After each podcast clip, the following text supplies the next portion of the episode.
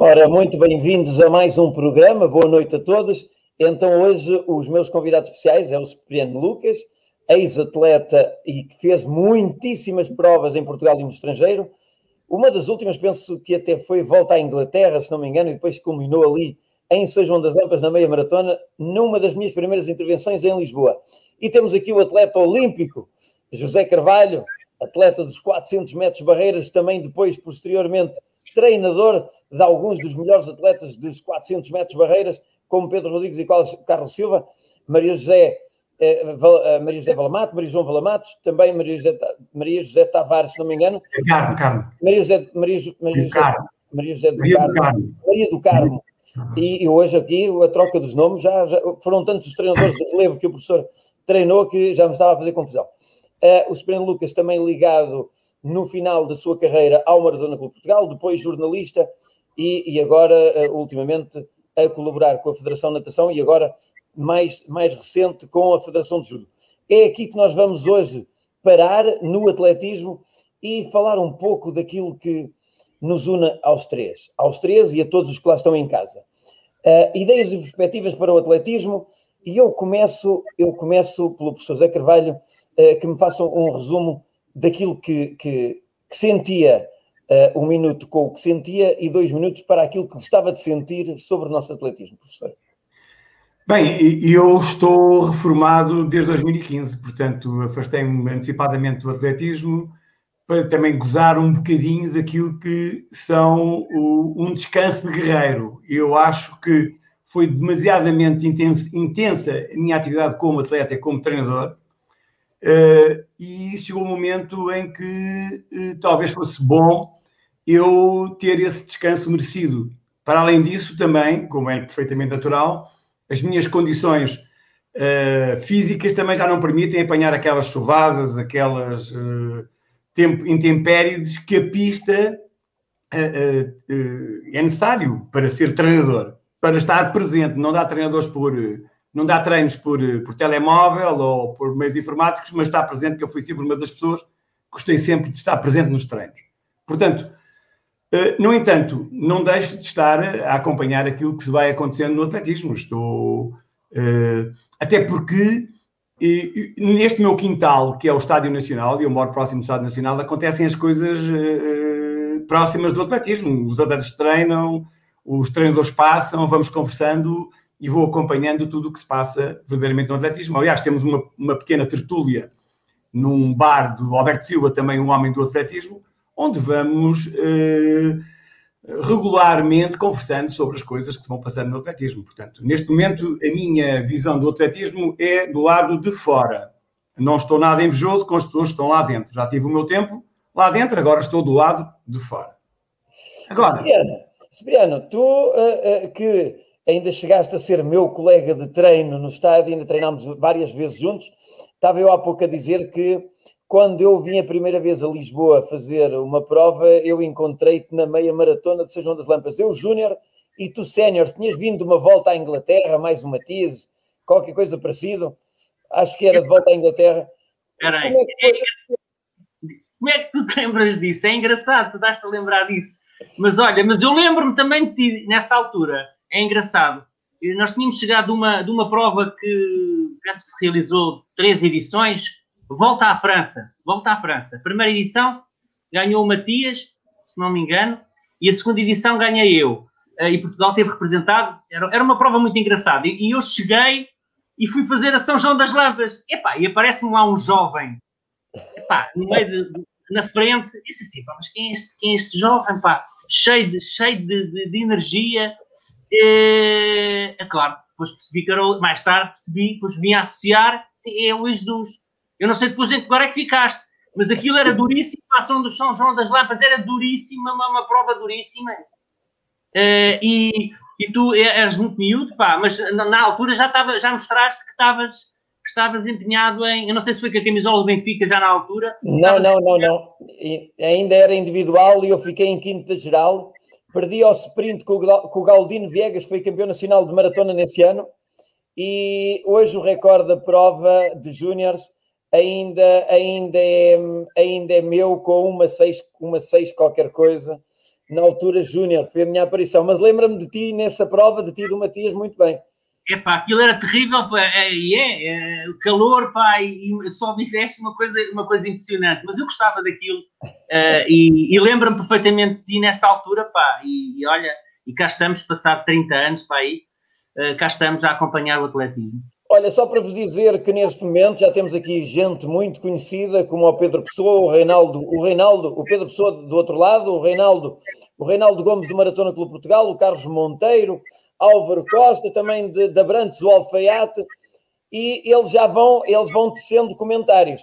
Uh, há aqui um grande Cipre, uh, uh, por isso, meus caros, do, no, vosso, no vosso lado direito temos alguns comentários que vocês podem verificar e que depois, mais tarde, eles vão fazer algumas perguntas. o Ricardo Ribas também já entrou. A Aurora Cunha disse que ia estar presente na primeira linha e, e porque o Zé Carvalho também, também há pouco mencionou, eh, na tertúlia que vocês fazem no estádio. E a tertúlia muitas das vezes é vista como, muitas das vezes, eh, são passadas mensagens que, eh, na maioria das vezes, não correspondem à verdade. A discussão do atletismo é sempre saudável, mas muitas das vezes, quando a gente discute atletismo e não concorda com algumas coisas, somos vistos como oposição, somos vistos como o do contra. E e ao começar esta época e ao começar esta nova versão do, do, do, dos nossos programas, eh, eu tinha falado com vocês no estádio e uma das coisas principais é nós, eh, de alguma forma, passarmos a mensagem verdadeira. Aquilo que é o pensamento do verdadeiro atletismo, de quem tem tempo para, para pensar, de quem se dá ao luxo de poder dedicar algum, algum do seu tempo à modalidade através do pensamento. Eh, não é, não é estar no ativo, como o Zé Carvalho disse, eh, que não, já não tem cabedal para andar a fazer, a fazer as corridas à, à, chuva, nem estar no estádio com o cronómetro a ver os seus atletas, mas eh, pode colaborar sempre dedicando o seu pensamento. E aqui eu vou começar por, por fazer a primeira pergunta um, a vocês. Um, Oito anos desta, desta, desta, desta gestão e agora estão eleitos democraticamente e nós, eh, eu sinto que enquanto Presidente da Associação estou, no mesmo, estou na mesma berlinda. Estou na mesma berlinda porque fui agora eleito e estamos aqui para desempenhar o nosso papel. O que é que neste momento no atletismo português pode de imediato melhorar? Portanto, eh, eu sinto que eh, te faz uma pergunta um bocado difícil. Eu, eu digo-te porque é que é difícil, porque uh, o meu pensamento, quando eu olho para um jovem, é que ele chega à universidade. Se ele entra na escola primária, é para chegar à universidade. Se ele entra num atletismo, numa, uh, uh, numa categoria de iniciação, é para, com certeza, tentar atingir o máximo de resultado desportivo.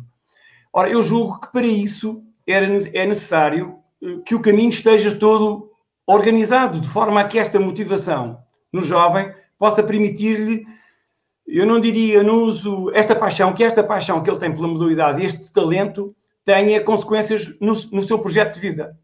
E o que acontece neste momento é que tu não consegues, uh, excetuando o futebol, que tem mercado e que nós acabamos sempre por ficar com os restos daqueles talentos que não têm sucesso no futebol e passam para a nossa modalidade, se nós não lhes proporcionarmos algo no futuro possa permitir valer este esforço uh, de juventude, julgo que nós teremos muitas dificuldades em uh, motivar os jovens para as nossas modalidades. Também há outra coisa que eu julgo que é importante, é que falta na nossa estrutura dirigente, é a minha opinião, pessoas com vocação para responderem a estas situações. Uh, julgo até que uh, temos grandes dificuldades, primeiro, em recrutar dirigentes para a modalidade. Depois, a seguir, é que dentro da modalidade haja pessoas vocacionadas para acompanhar estes jovens. Eu tenho muitas dúvidas que uh, isso aconteça atualmente. Uh, o jovem sente-se um bocado desamparado, uh, não tem grandes expectativas de futuro e isso, com certeza, torna difícil o seu percurso na modalidade. Penso, julgo até, que deveria ser dada naquilo que se chama carreira desportiva de um atleta de, para, para a alta competição, julgo que o caminho devia estar muito melhor sinalizado e julgo que não está. Olha, eu, eu hoje, eu hoje, José Carvalho, disse precisamente, e, e, nós dois não tínhamos falado sobre isto, eu hoje tive uma conversa de uma hora com, com o Cipriano, numa conversa amena durante uma hora, e disse-lhe precisamente isto, que esta autoestrada devia estar bem definida para que os jovens soubessem qual o caminho e pudessem optar por esse caminho. Cipriano, uh, uh, uh, tu que te cruzas com muitos treinadores também no estádio, com muitos atletas, que o, vosso, o, o, vosso escritório é no bar do Alberto Silva, para quem quiser beber um chazinho e poder partilhar dois dedos de conversa convosco. partilhas, já sei que partilhas esta opinião, isso é verdade, partilhas esta opinião, mas queres acrescentar algo? Bem, é, é, é este, este, este, é um tema central do atletismo, não, eh, e não só, é um tema central de, do desporto em Portugal. Mas em relação ao atletismo em particular, uh, a valorização da carreira dos atletas e a valorização da carreira dos treinadores, na minha perspectiva, tem sido negligenciada. Não só por, por responsabilidade da federação, como é evidente, mas também pela própria estrutura do atletismo e como, o atletismo tem evoluído. Ou seja, não há eh, na minha opinião, um foco sobre a carreira do atleta. Ou seja, perde-se perde muita energia pelo caminho e não se tem um foco na carreira do atleta. Desde que, desde que ele começa na iniciação até atingir um, um determinado nível. E depois há, há, há, há, períodos nessa carreira que são autênticos uh, buracos negros em que o atleta fica perdido. Um, isto porque uh, o atletismo está a viver um período de extrema mudança e essa mudança uh, não foi entendida uh, pelas entidades que podem ter ação sobre, sobre essa mudança. Ou seja, pensar-se que os clubes, na, na atual, no atual quadro, os clubes possam só por si dar resposta àquilo que são o projeto de carreira dos atletas, é, é criar uh, situações de total, uh, enfim, de, de, de, abandono precoce, como nós assistimos. Continuamos a ser uma modalidade com um elevado nível de, de abandono precoce. Claro que depois as, as, as, causas desse abandono são múltiplas. Mas nós estamos aqui a analisar só uma pequena perspectiva daquilo que é o atletismo, que é a carreira dos atletas, sendo ela muito importante. E quando tu me perguntas, quando eu me cruzo com com os atletas e, e, nós falamos, ou com os treinadores, a valorização dos treinadores como, como elementos centrais em todo o processo do atletismo tem-se verificado, essa desvalorização tem sido uh, uh, uh, crescente com a falta de, de, formação desses treinadores, com a falta de valorização, com a falta do reconhecimento do trabalho desses treinadores, não só os antigos como os recentes. Portanto, há todo um desfoque daquilo que é essencial na modalidade para que ela tenha sucesso. Portanto, as pessoas vivem da sua paixão, vivem do seu, seu, uh, da sua vontade enquanto ela existe. E os atletas, uh, quando atingem um determinado patamar, quando já conseguiram chegar a um determinado nível, é evidentemente que eles conseguem alguns apoios.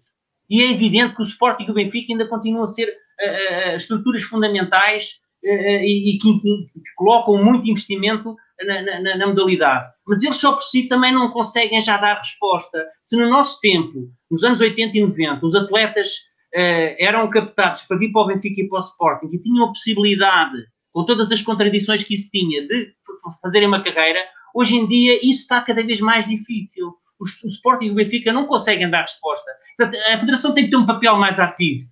Agora, é evidente que isto passa também por identificar, por perceber o que é que está a passar no terreno. E eu vejo os desabafos dos atletas, e vou, e vou terminar, e vejo os desabafos dos treinadores, epá, e, e, vejo que há uma, um, um, descontentamento. É evidente que o atletismo vamos continuar a ter resultados, uh, se tudo, se continuar a haver este empenhamento, mas ele continuará a ser fruto de, de contingências que não, não, não, não, estão assentes sobre uma estratégia para a modalidade. Eu vou-me calar por, por agora. Eu, eu, eu, eu acrescentaria àquilo que o Cipriano disse, uma, uma coisa que para mim é preocupante. Pode não ser para muita gente, mas eu recordo que no dia 21 de maio de 2020, o Presidente da Federação, portanto, que deveria ser um elemento que, com o qual, atenção, e vamos aqui uh, colocar as questões, uh, do ponto de vista das ideias, nós estamos de acordo, eu não tenho divergências nenhumas com as ideias que são manifestadas pelo nosso líder federativo. Não tenho problemas absolutamente nenhum em assumir isso. Agora, passamos para a prática para a prática, e na prática há um grande distanciamento entre aquilo que são as ideias que são proclamadas e aquilo que na prática existe. Eu vou, por exemplo, dar um exemplo. Eu, como treinador, ficaria ofendido se eu disse, se ouvisse da parte do meu líder federativo dizer nunca tivemos uma linha de montagem de campeões. Então, estamos à espera de quê? De quem é a responsabilidade? Quem é que tem que dar o sinal de que essa linha possa ser uh, construída ou criada? Depois, quando ganhamos as medalhas, temos de as roubar ou elas acontecem por milagre. Quer dizer, as mensagens que passam para o exterior são mensagens de alguém que não tem uma, um caminho também, uma ideia sobre um percurso, ou se a tem, quando está no, no poder e pode mexer nestes processos, não o faz. Portanto, isto também é um problema que nós temos. Por isso é que eu digo: há pessoas que têm vocação para umas coisas, provavelmente não terão vocação para trabalhar com assuntos tão delicados como sejam os, os da alta competição. E nós estamos a falar em pessoas que querem atingir esse estatuto. Querem. Oh, professor, oh, professor Zé Carvalho, o, o, o, o, professor Jorge Vieira foi, foi diretor técnico nacional durante vários anos, foi dirigente federativo também no percurso, depois teve um afastamento, afastou-se uh, uh, da federação, foi dar aulas, foi, foi dar aulas e agora, e agora regressa, agora regressa como presidente. Falta de experiência, falta de experiência neste, neste ambiente não tem. O que é que está aqui a faltar? Vocação. Eu, eu, eu fui, eu fui claro, eh, portanto, tu acrescentas um dado que ainda é muito mais problemático, é que não apareceu hoje, não é novidade. Aliás, eh, eh, este historial de mais de 40 anos não pode, com um historial desta natureza, não pode passar estas mensagens. Tem que passar outras mensagens. Tem que passar as mensagens de que realmente o que é que nós temos de positivo para apresentar. Não é aquilo que nós nunca conseguimos uh, uh, descortinar. E eu julgo, eu julgo que isto tem a ver com aquilo que eu inicialmente uh, pensei, porque eu julgo que ele não está com mais, com mais longe disso, tem não, não, não está interessado em afundar a mobilidade. Não está vocacionado, na minha opinião, para discutir assuntos relacionados com esta, este percurso para o alto rendimento, ou para a alta competição, ou se queres para a excelência. E, e eu, como vivi muito próximo daquela casa também durante alguns anos, tenho consciência de que o que estou a dizer é única e exclusivamente por falta de vocação que as coisas não avançam neste capítulo que estamos a falar. Olha, deixa, antes de continuar, deixem-me só dizer aqui que por aqui já está a Mónica Rosa, o Carlos Monteiro, o Ricardo Ribas, o Manel Silva, a Sandra Treixeira, o Vermelhudo, a Luísa Coelho, Rita Borralho, entre outros que já disse há bocado, e está um artista chamado António Fonseca Costa. Diz que o Cipriano Lucas parece a Che Guevara. Professor, boa noite. Professor, boa noite. Já o elogiei, professor, já o elogiei hoje aqui, pá, atenção. Já o elogiei. Oh, Ó Cipriano, uh, uh, uh, olhando, olhando aquilo que, que o professor Zé Carvalho acabou de dizer, um, e, e, e, cada um tem a legitimidade de pensar, e, e é isto que, que, faz a democracia, a democracia generalizada, e também no nosso atletismo, nós primamos por, por, por isso mesmo. Diz-me uma coisa, como é que o atleta, tu que estiveste no jornalismo durante 20 anos, já estiveste na Federação de, da Federação de Natação, agora no, no judo, uh, uh, diz-me, como é que o atletismo é visto fora do atletismo? Bem, isso, isso é, é, é, é, interessante, porque uh, se nós olharmos para os últimos uh, 30, 40 anos do atletismo, o atletismo era uma, era uma modalidade muito respeitada nos anos 80, 90. Uh, porque o peso das medalhas esmagava completamente as outras modalidades, não é? Nós tínhamos essa capacidade. Uh, evidentemente que o professor Fernando Mota, um, com o seu estilo, impunha o atletismo na, na, perante as outras modalidades, o que tem aspectos também muito negativos, porque criou-se uh, fricções entre o atletismo e outras modalidades que não, que não havia necessidade de terem sido criadas, e conseguia também impor, com a força das medalhas e dos resultados, uh, uma presença muito forte perante as entidades que, que tutelam o desporto, o IPDJ, e, um, e, a, e, a, e, o governo, não é? A Secretaria de Estado. Portanto, havia, o atletismo tinha um peso muito grande. e esse peso depois refletia-se na comunicação social, refletia-se naquilo que era a realidade portuguesa, as pessoas que acompanhavam o desporto e não só. Isso tem-se vindo a perder, não é? Tem-se vindo a perder e neste momento aquilo que eu, que eu verifico, que eu verifico é, hum, digamos assim, uma, uma, uma, relação de, digamos, já não de tão, de tão uh, reciprocidade em relação ao atletismo. E isto depois não tem só a ver com os resultados.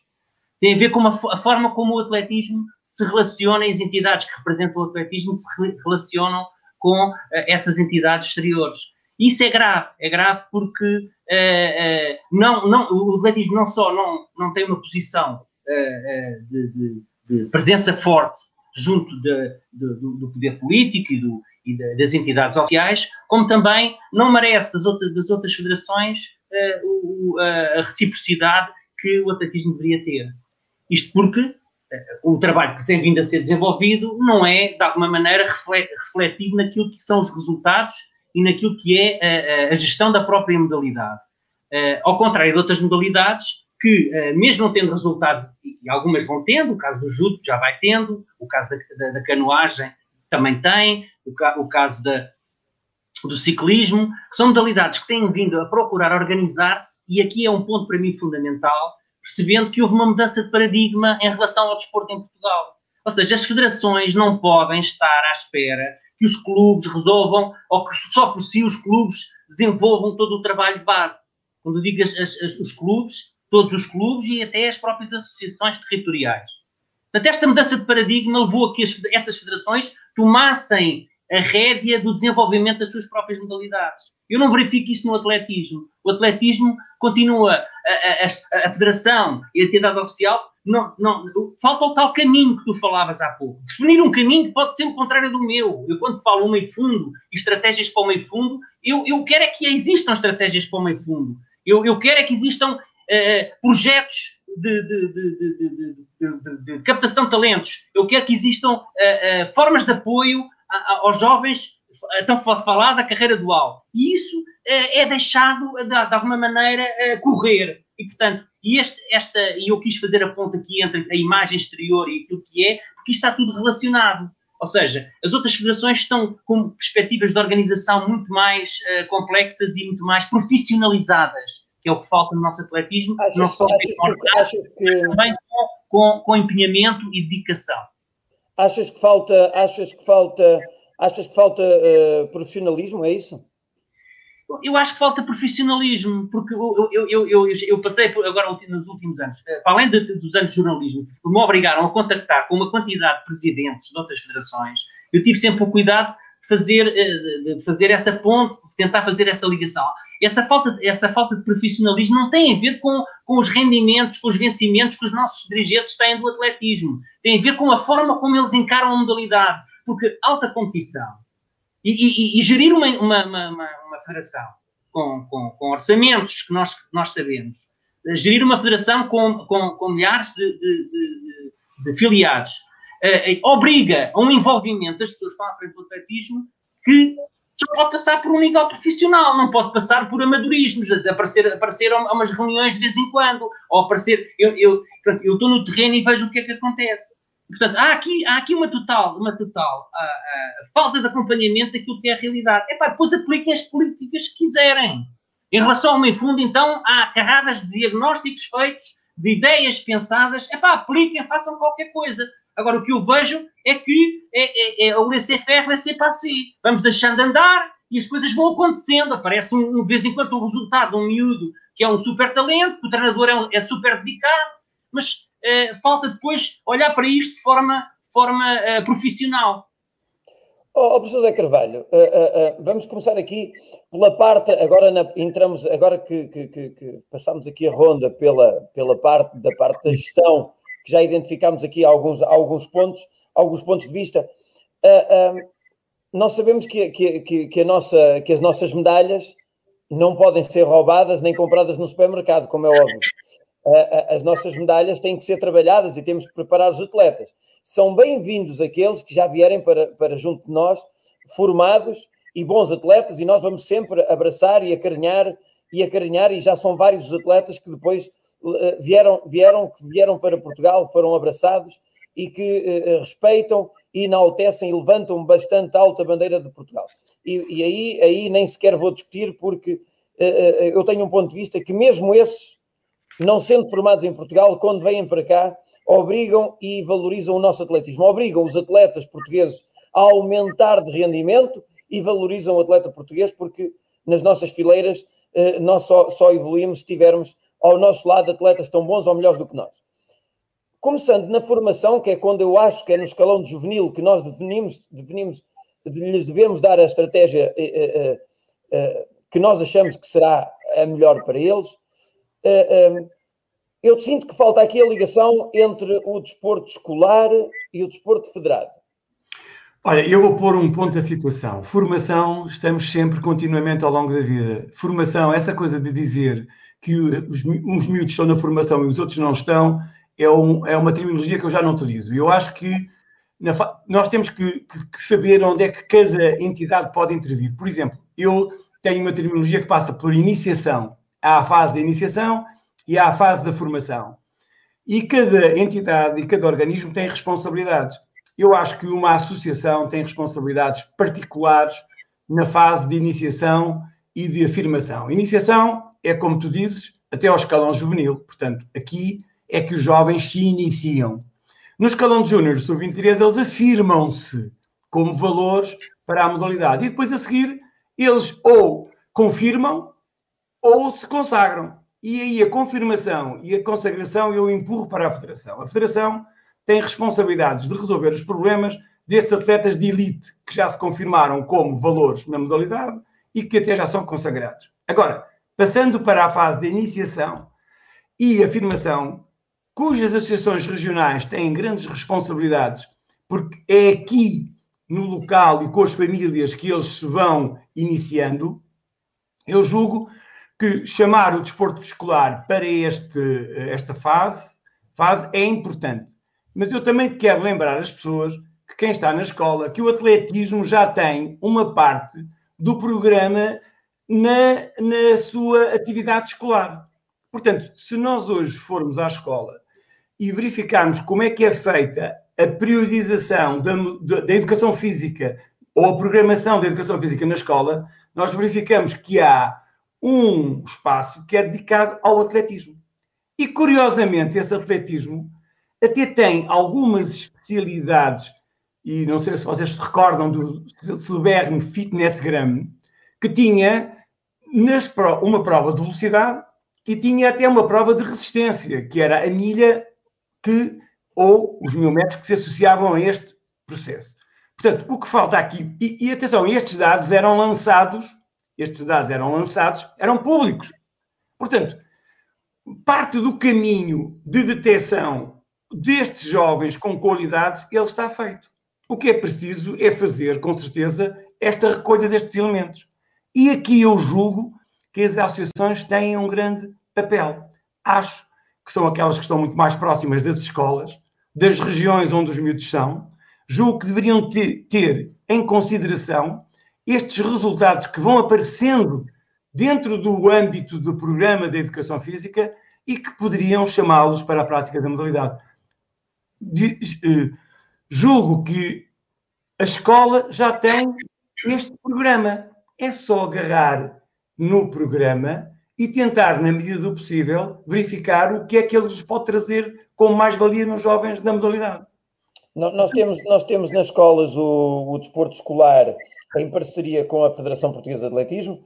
Uh, um, ele é organizado, ele é organizado a estrutura escolar pelo departamento escolar e depois a parte da competição na pista, tanto do mega quilómetro como do, do mega sprint, ele é organizado pelas associações, pelas associações regionais. Essa é uma parte. Eh, eh, eu estava, eu, eu, eu queria me focar eh, para, para passarmos à frente. Só, Cipriano, eu queria me focar no seguinte, que era as, nós durante estes anos todos não soubemos aproveitar aquilo que foi o investimento público no desporto escolar ao serviço do nosso atletismo. Nós vimos a construírem infraestruturas esportivas para o desporto escolar, que ficam ocupadas das 8 da manhã às 18 da tarde, e depois encerra-se, e depois os meninos saem da escola e vão praticar desporto a outro lado, ao, ao tal amadorismo e à tal carolice dos dirigentes. Não era bom que de uma vez por todas o atletismo e outras modalidades pudessem usufruir cada vez mais dos pavilhões que é do Estado, que é do Estado, e que pudéssemos, se calhar, dar condições às escolas, das escolas se transformarem em clubes, porque uh, não, via, não vejo problemas nenhums em Belas de surgir um clube de atletismo que é a Escola de Belas. E, e ela se dar seguimento até acabar a tal formação. E depois, quando o atleta se afirmar, epá, então pode, pode optar, uh, provavelmente terá mesmo que optar por um clube que lhe dê o apoio para, alta, para o caminho da alta competição. O que é que tu achas disso? Epá, eu, é assim, eu acho que há, há, vários modelos, não é? Tu podes, tu podes uh, encontrar vários modelos para fazer o tal caminho, uh, o tal caminho a percorrer por um, por um jovem que se inicia até atingir um nível elevado. Há vários caminhos, várias possibilidades. O que nós temos em Portugal é, é, é, um, é uma, é uma mistura ou seja, é tudo e ao mesmo tempo não é nada. É várias entidades a fazer a mesma coisa, com calendários sobrepostos, e portanto há, havia aqui, mas isso, lá está. Eu não quero não, não dizer que isto é um problema do atletismo, mas hum, houve um período em que nós tivemos eh, ostensivamente contra o desporto escolar. Depois percebeu-se que o desporto escolar, e agora temos aqui o João Marreiros a entrar, uh, o homem do desporto escolar, uh, depois passamos por uma fase de, de aproximação. Eu, eu, penso que essa ligação é, é, urgente, pá, quer dizer, não há, não há voltas a dar, até porque muitas vezes são os mesmos miúdos, são os mesmos treinadores. Essa relação de proximidade tem que ser criada. Eu não sei até que ponto é que tem sido feito esse esforço. Eu penso que não, que não tem sido feito esse esforço no sentido de aproximação ao desporto escolar e, evidentemente, que o desporto na escola, ou o que se possa querer chamar, também tem as suas especificidades e nós não os podemos ignorar. Agora, eu, eu, penso é que isto não pode existir em paralelo e nós e, e, vivermos à margem daquilo que é a realidade. É evidente que as infraestruturas, neste momento, eu penso que, e, e perdoem-me se eu estou a dizer mais, já não é um problema que nós tínhamos nos anos 80. Hoje existem as infraestruturas. Essas infraestruturas existem com maior ou menor utilização, com maior ou menor qualidade, com, com maior ou menor apoio uh, técnico, elas existem. O que, o que falta aqui é agilizar estes processos e é preciso pôr, ligar as pessoas, aproximar as pessoas. Se nós temos um caso como a Paulo Barrigana, que é um, é um, é um excelente exemplo, pá, mas existem vários casos destes, que se conseguem criar núcleos uh, no desporto escolar e, dizer, e, e, encontrar um conjunto de jovens, e muitos dos jovens hoje passaram pelo desporto escolar, epá, o atletismo só tem que procurar ir ao encontro dessa realidade. É evidente que a sobreposição de clubes da terra com, com, com, com, com clubes na escola é era possível, isso já não é inédito, no passado já existiu isso, haverem uh, clubes nas escolas a participarem do desporto escolar. Isso é possível fazer e é preciso, é preciso é que as pessoas tenham interesse em não separar essas realidades, mas sim aproximá-las. Oh, oh, oh, oh, Zé Carvalho, eu, eu há bocado senti, eu há bocado senti que o professor, quando o Cipriano começou a intervenção, que o professor tinha aí uma vontade de falar, mas antes de falar, eu vou sobre esse tema, eu só lhe vou fazer, dizer o seguinte: se o nosso presidente da Federação é professor de Educação Física, se os vice-presidentes são professores de Educação Física, se temos vogais como presidente de Educação Física, como é que é possível uh, uh, toda a gente continuar a dizer que falta, falta ligação entre o desporto federado e o desporto escolar? Oh, Luís Duz, eu acho que já te respondi a essa pergunta. Eu posso, eu, eu, eu, mexo no piano, mas não, sou, mas não toco piano. Eu mexo na viola, mas não toco viola. Portanto, a vocação, e provavelmente eu não posso comparar com um pianista ou com um indivíduo que tem outro sentido e outra responsabilidade relativamente à dedicação que tem àquilo que faz. Portanto, acima de tudo, eu julgo que aquilo que o Paulo Barrigana faz e outros fazem, fazem-nos quase por vocação. E a diferença que existe é que há muitos professores de educação física que fazem educação física porque, porque pronto, gostam da educação física e têm todo o direito. Eu também posso gostar de chegar lá abaixo e jogar ténis e não faço, e nem sequer compito com o jogador de ténis. Dou-lhe o espaço para ele poder evoluir. Agora, há jogadores e há, ou se quiseres, há praticantes e há atletas. Há pessoas que são vocacionadas para ensinar dentro de um determinado uh, uh, âmbito e há outros para outro patamar. Vocês lembram-se do Muniz Pereira? O que é que ele dizia? Dizia isso que era uma coisa extremamente gira. Dizia assim: há pessoas vocacionadas para iniciar e, e, e fazer aprender os atletas, e há outros treinadores vocacionados para rentabilizar os atletas. O Ministro Pereira colocava-se num determinado, sendo professor de educação física, sendo treinador, não trabalhava com atletas em fase de iniciação, porque estava mais vocacionado para responder a um conjunto de atletas de outro nível. Portanto, é uma questão só e tão simples de vocação. Eu não, não, não, não tenho outra explicação para dar relativamente a isto. Então, pronto, nós vezes, daí... E tu sabes bem, tu sabes bem, basta tu conversares com as pessoas para verificares se as pessoas estão ou não estão uh, dentro dos assuntos. Há perguntas que eles te fazem, há questões que eles colocam, que tu olhas para eles e dizes assim, bem, eu parece que não sei se esta, estamos a falar da mesma coisa. Portanto, e isto é uma linguagem própria, é um sentido de responsabilidade própria.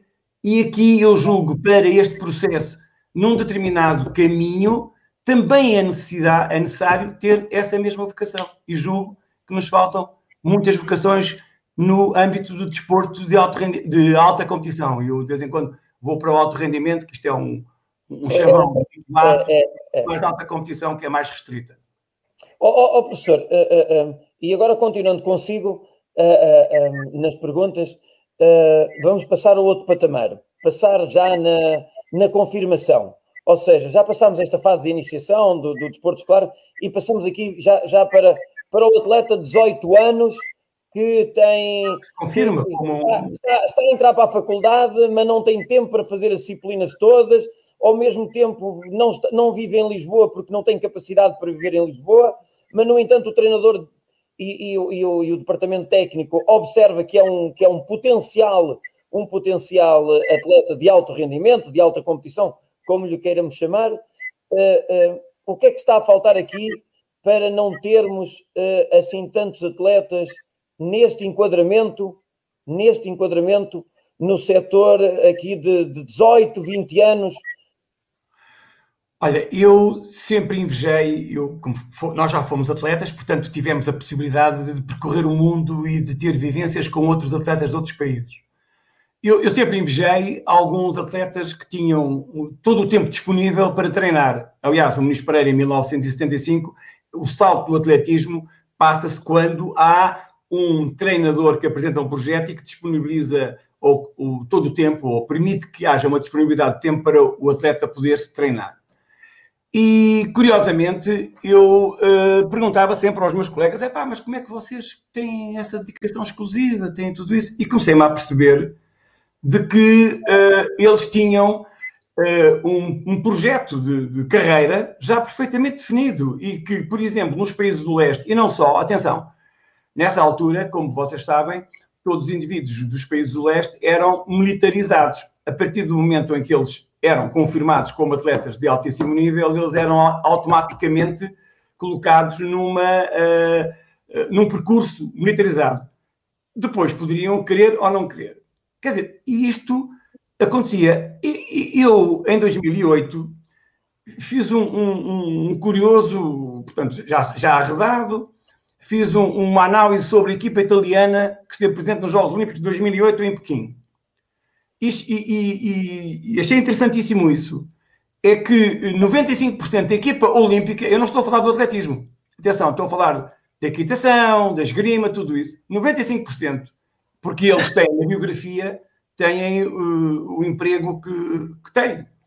E, e, verifiquei que 95% da equipa italiana era, uh, estava em, tinha emprego nas forças militarizadas. Portanto, ou seja, uh, o indivíduo pode apostar porque sabe que pode perder algum tempo nos seus estudos académicos, mas sabe que tem ali uma carreira que, se quiser, está salvaguardada.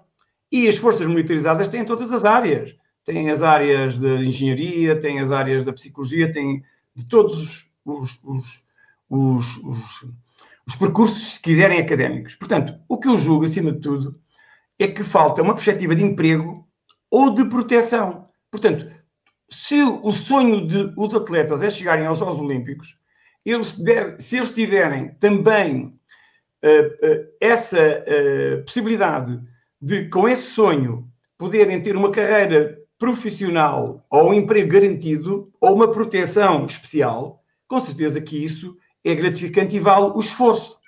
Portanto, este para mim é um dos grandes problemas.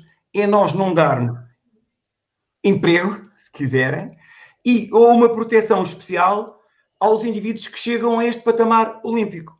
Portanto, isto para mim é uh, uh, crucial quando ele atinge essa, esse posicionamento. E depois, se quer ou não quer, aliás, 5% da equipa italiana era uh, privada, se assim quiser dizer. Então, agora nós tivemos a, a, a, aquele, aquele filme do Menea nos Jogos Olímpicos e verificámos que verdadeiramente houve o tipo de judo que saiu porque os militares não puderam ir aos Jogos Olímpicos de Moscovo, ele saiu precisamente para cumprir esse sonho.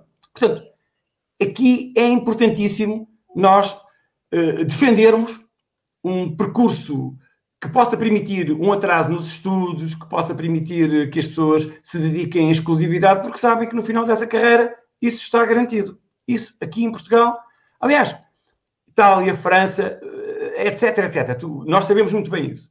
Agora, relativamente aos naturalizados, que foi uma pergunta que ainda há bocado tu estavas a colocar, eu julgo que os naturalizados podem ser um grande elemento de uma mais-valia na, na, na, evolução das nossas modalidades. Eu defendo isso.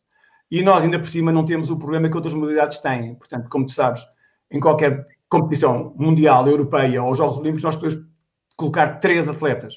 Portanto, se o indivíduo que vem de fora pode eventualmente ocupar um lugar, os dois a seguir não estão barrados por esse, a não ser que de repente venham para aí todos de uma vez, e acho que isso não acontece. Mas, portanto, julgo que a nossa modalidade tem que aproveitar essas mais-valias. São, são atletas que nos trazem outras, outro tipo de informação e que trazem competitividade aos nossos melhores atletas. Portanto, são bem-vindos, desde que sejam verdadeiramente top e sejam estas mais-valias. Nós só não, nós, nós só não podemos é, é, é, é ficar, ficar conformados com esses atletas que chegam e então, se já temos representações, então vamos ficar como que à sombra das medalhas de alguns e depois, quando essas medalhas deixam de acontecer, reparamos que afinal a prateleira do supermercado está vazia, como aconteceu agora. e nesse sentido, e nesse sentido, como aconteceu agora, eu ia pedir aí ao nosso colaborador, porque a pandemia, agora entramos, antes de ir ao alto rendimento, fazemos aqui uma pausazinha para falar da pandemia. Mas não, ó oh, professor Carvalho, vamos continuar aqui e depois vamos à pandemia na parte final do programa e ao que, e ao que, nos, e ao que, nos, que, que nos protege agora uh, uh, no facto de, de não termos provas, estamos a proteger-nos pela saúde, mas ao mesmo tempo estamos a, a, a fazer a estagnação do, do, do, do percurso a alguns. Uh, eu ia dizer que, Cipriano, uma vez que já falámos da iniciação, uma vez que estamos a falar aqui dos jovens, e esta, esta, esta abertura deles fazerem parte de, de, de, uma solução como que nas Forças Armadas, nós já tivemos a Guarda Fiscal com campeões do mundo, com Junqueira, Alberto Maravilha, José Ramos, e serviam a parte militar, foram campeões do mundo, uh, o, o, o acompanhante do, de Portugal nessa altura era o Alberto Coelho, o, que foi presidente da mesa da Assembleia anterior da Federação Portuguesa de Atletismo, e, e, e, tínhamos uma grande equipa que, ao mesmo tempo que uh, estava na GNR, guarda fiscal, depois passou para a GNR, e, e isso realmente mostrou dar frutos. Se mostrou dar frutos, tu achas que era extremamente importante que esta, que esta, que esta, que esta abordagem, porque esta, esta é uma abordagem que não tem a ver uh, no imediato, ou seja, tem a ver com outros acordos, com, com a tutela, não é? Tem a ver com, com outros acordos do Estado, não é? Eu, o professor Zé Carvalho já abordou aqui uma, uma possibilidade de, de solução ou um caminho para o percurso de carreira dos atletas, que é neste momento um dos grandes constrangimentos, não é só do atletismo, um dos grandes constrangimentos da, da carreira dos atletas é uh, como é que eles conseguem sobreviver desportivamente e, e financeiramente uh, até chegarem à sua consagração. E neste momento nós uh, temos um, alguns constrangimentos alguns vazios, a tal, a tal transição de júnior para sénior, acho que se degradou ainda mais do que há uns anos atrás.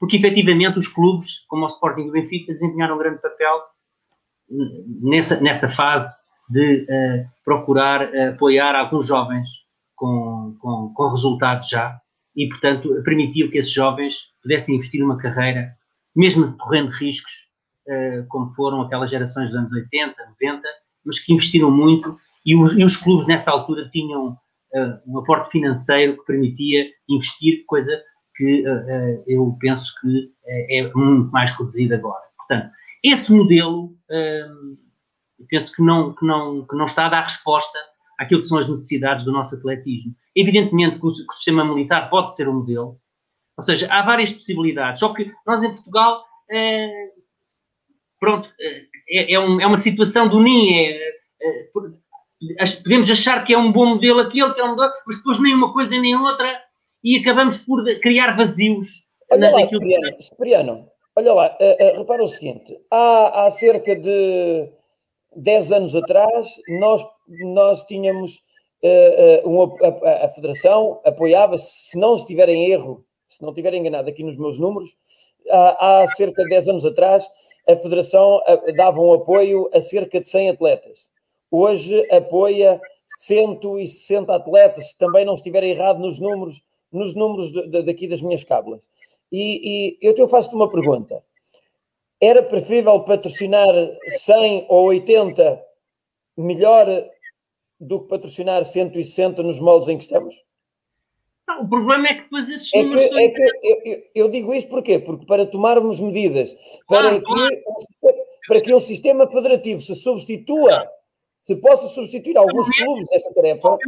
Possa, oh, exatamente. Ou, ou seja, eu não estou a dizer que os clubes não possam continuar a ser uh, um pilar importante naquilo que é o apoio aos atletas. Eu não estou a dizer que o modelo, o modelo militar não pudesse também ele servir, e até os bombeiros já foram, até os bombeiros já foram uh, uh, sistemas de apoio aos atletas. Eu não digo que isso não possa existir. O problema é que isto desmorona-se tudo, e quando chega-se à hora da verdade, tu tens ali um período importantíssimo na carreira dos jovens atletas que, que, que, está, que cria-se um vazio. E, portanto, e é nessa fase decisiva, isto é um problema que é do desporto, não é só do atletismo. Mas o, mas o atletismo tem que encontrar os seus próprios, as suas próprias soluções.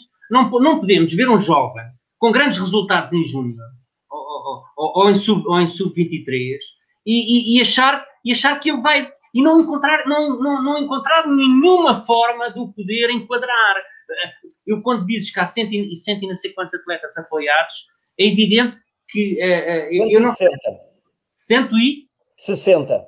160. Apoiados em quê? De que forma? De que medida? Efetivamente, eu não sei quais é são os critérios de entrada, por exemplo, no centro de, de, do, centro de treino de Jamor. Eu não sei. Não sei quais é são os critérios. Não há, não há, não há, não há uh, estratégias de apoio claras. E eu vejo as outras modalidades, como é que elas trabalham.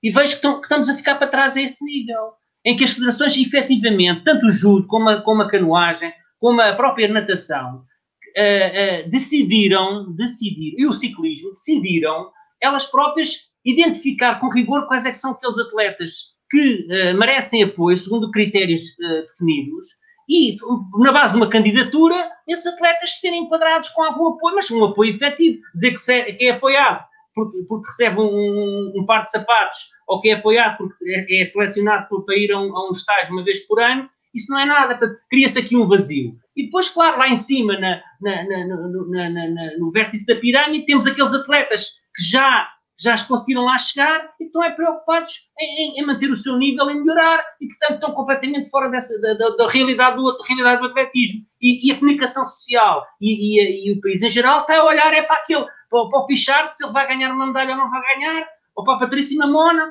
ou, ou, para, ou, para, ou para outros que, felizmente, felizmente, conseguiram lá chegar. Mas, entretanto, por caminho, uma quantidade deles se perderam, não é? Ó, oh, oh, oh, professor Zé Carvalho, oh, professor Zé Carvalho, uh, uh, com isto, com isto leva-me a, leva a fazer a seguinte pergunta. Uh, alguém aqui no Porto está-se a queixar que lhe falta um centro de alto rendimento. Epá, Pois, aí, contra esse facto, é, é, lá está, é a tal distribuição que está tudo centralizado em Lisboa, eu compreendo, não é o de Lisboa que está mal, e efetivamente vocês no Porto, pela, quantidade, pela quantidade de atletas, e no Algarve também, mas mais no Porto, essencialmente, eh, ou seja, porque primeiro, de alguma forma, eh, o centro de alojamento apareceu em Lisboa, porque havia muitos atletas com necessidades em Lisboa, e a casa só aparece depois das necessidades, como é óbvio. E no Porto também, evidentemente que se houvesse um segundo centro de alto rendimento, é óbvio que eu defenderia que fosse no Porto pela quantidade de, de, de, grandes atletas de alta competição que lá existem. Não, não estou aqui a tirar valor ao Garde. Ó oh, oh, oh, professor Zé Carvalho, uh, uh, falámos dos juvenis, falámos dos júniores, sub-23. Uh, antes de irmos para o alto rendimento, podemos olhar que com esta falta de orientação, nós só apoiamos atletas até eles ficarem formados da faculdade e depois eles vão-se embora? Mas é assim, sobre o Centro de Rendimento do Porto, eu não, não te posso deixar de lembrar que há um de lançamentos em Leiria. Eu julgo, acima de tudo, que os centros de alto rendimento têm que ser criados em função da qualidade dos atletas que vão aparecendo. Porque nós também tivemos a, a, a, colocar pistas em todo o lado e depois as pistas não tinham utilização. Nós temos é que dar respostas, verdadeiramente, aonde existem, passa a expressão, clientes. Verdadeiramente, o Porto tem sido o grande era, agora talvez eh, esteja mais diluído, do meio fundo e fundo. O meio fundo e fundo tinha grande parte dos atletas eram originários do, do Porto. Provavelmente teria sido importantíssimo criar um central de rendimento de meio fundo e fundo no Porto. Não é obrigatoriamente a criação de um central de rendimento que traz atletas. Ajuda. Mas, acima de tudo, já que nós vamos sempre atrás do prejuízo, acha que não devemos deixar descalços aqueles indivíduos que, por seu empenho, pelo seu trabalho, conseguem atingir determinado tipo de margem. Devemos apoiá-los.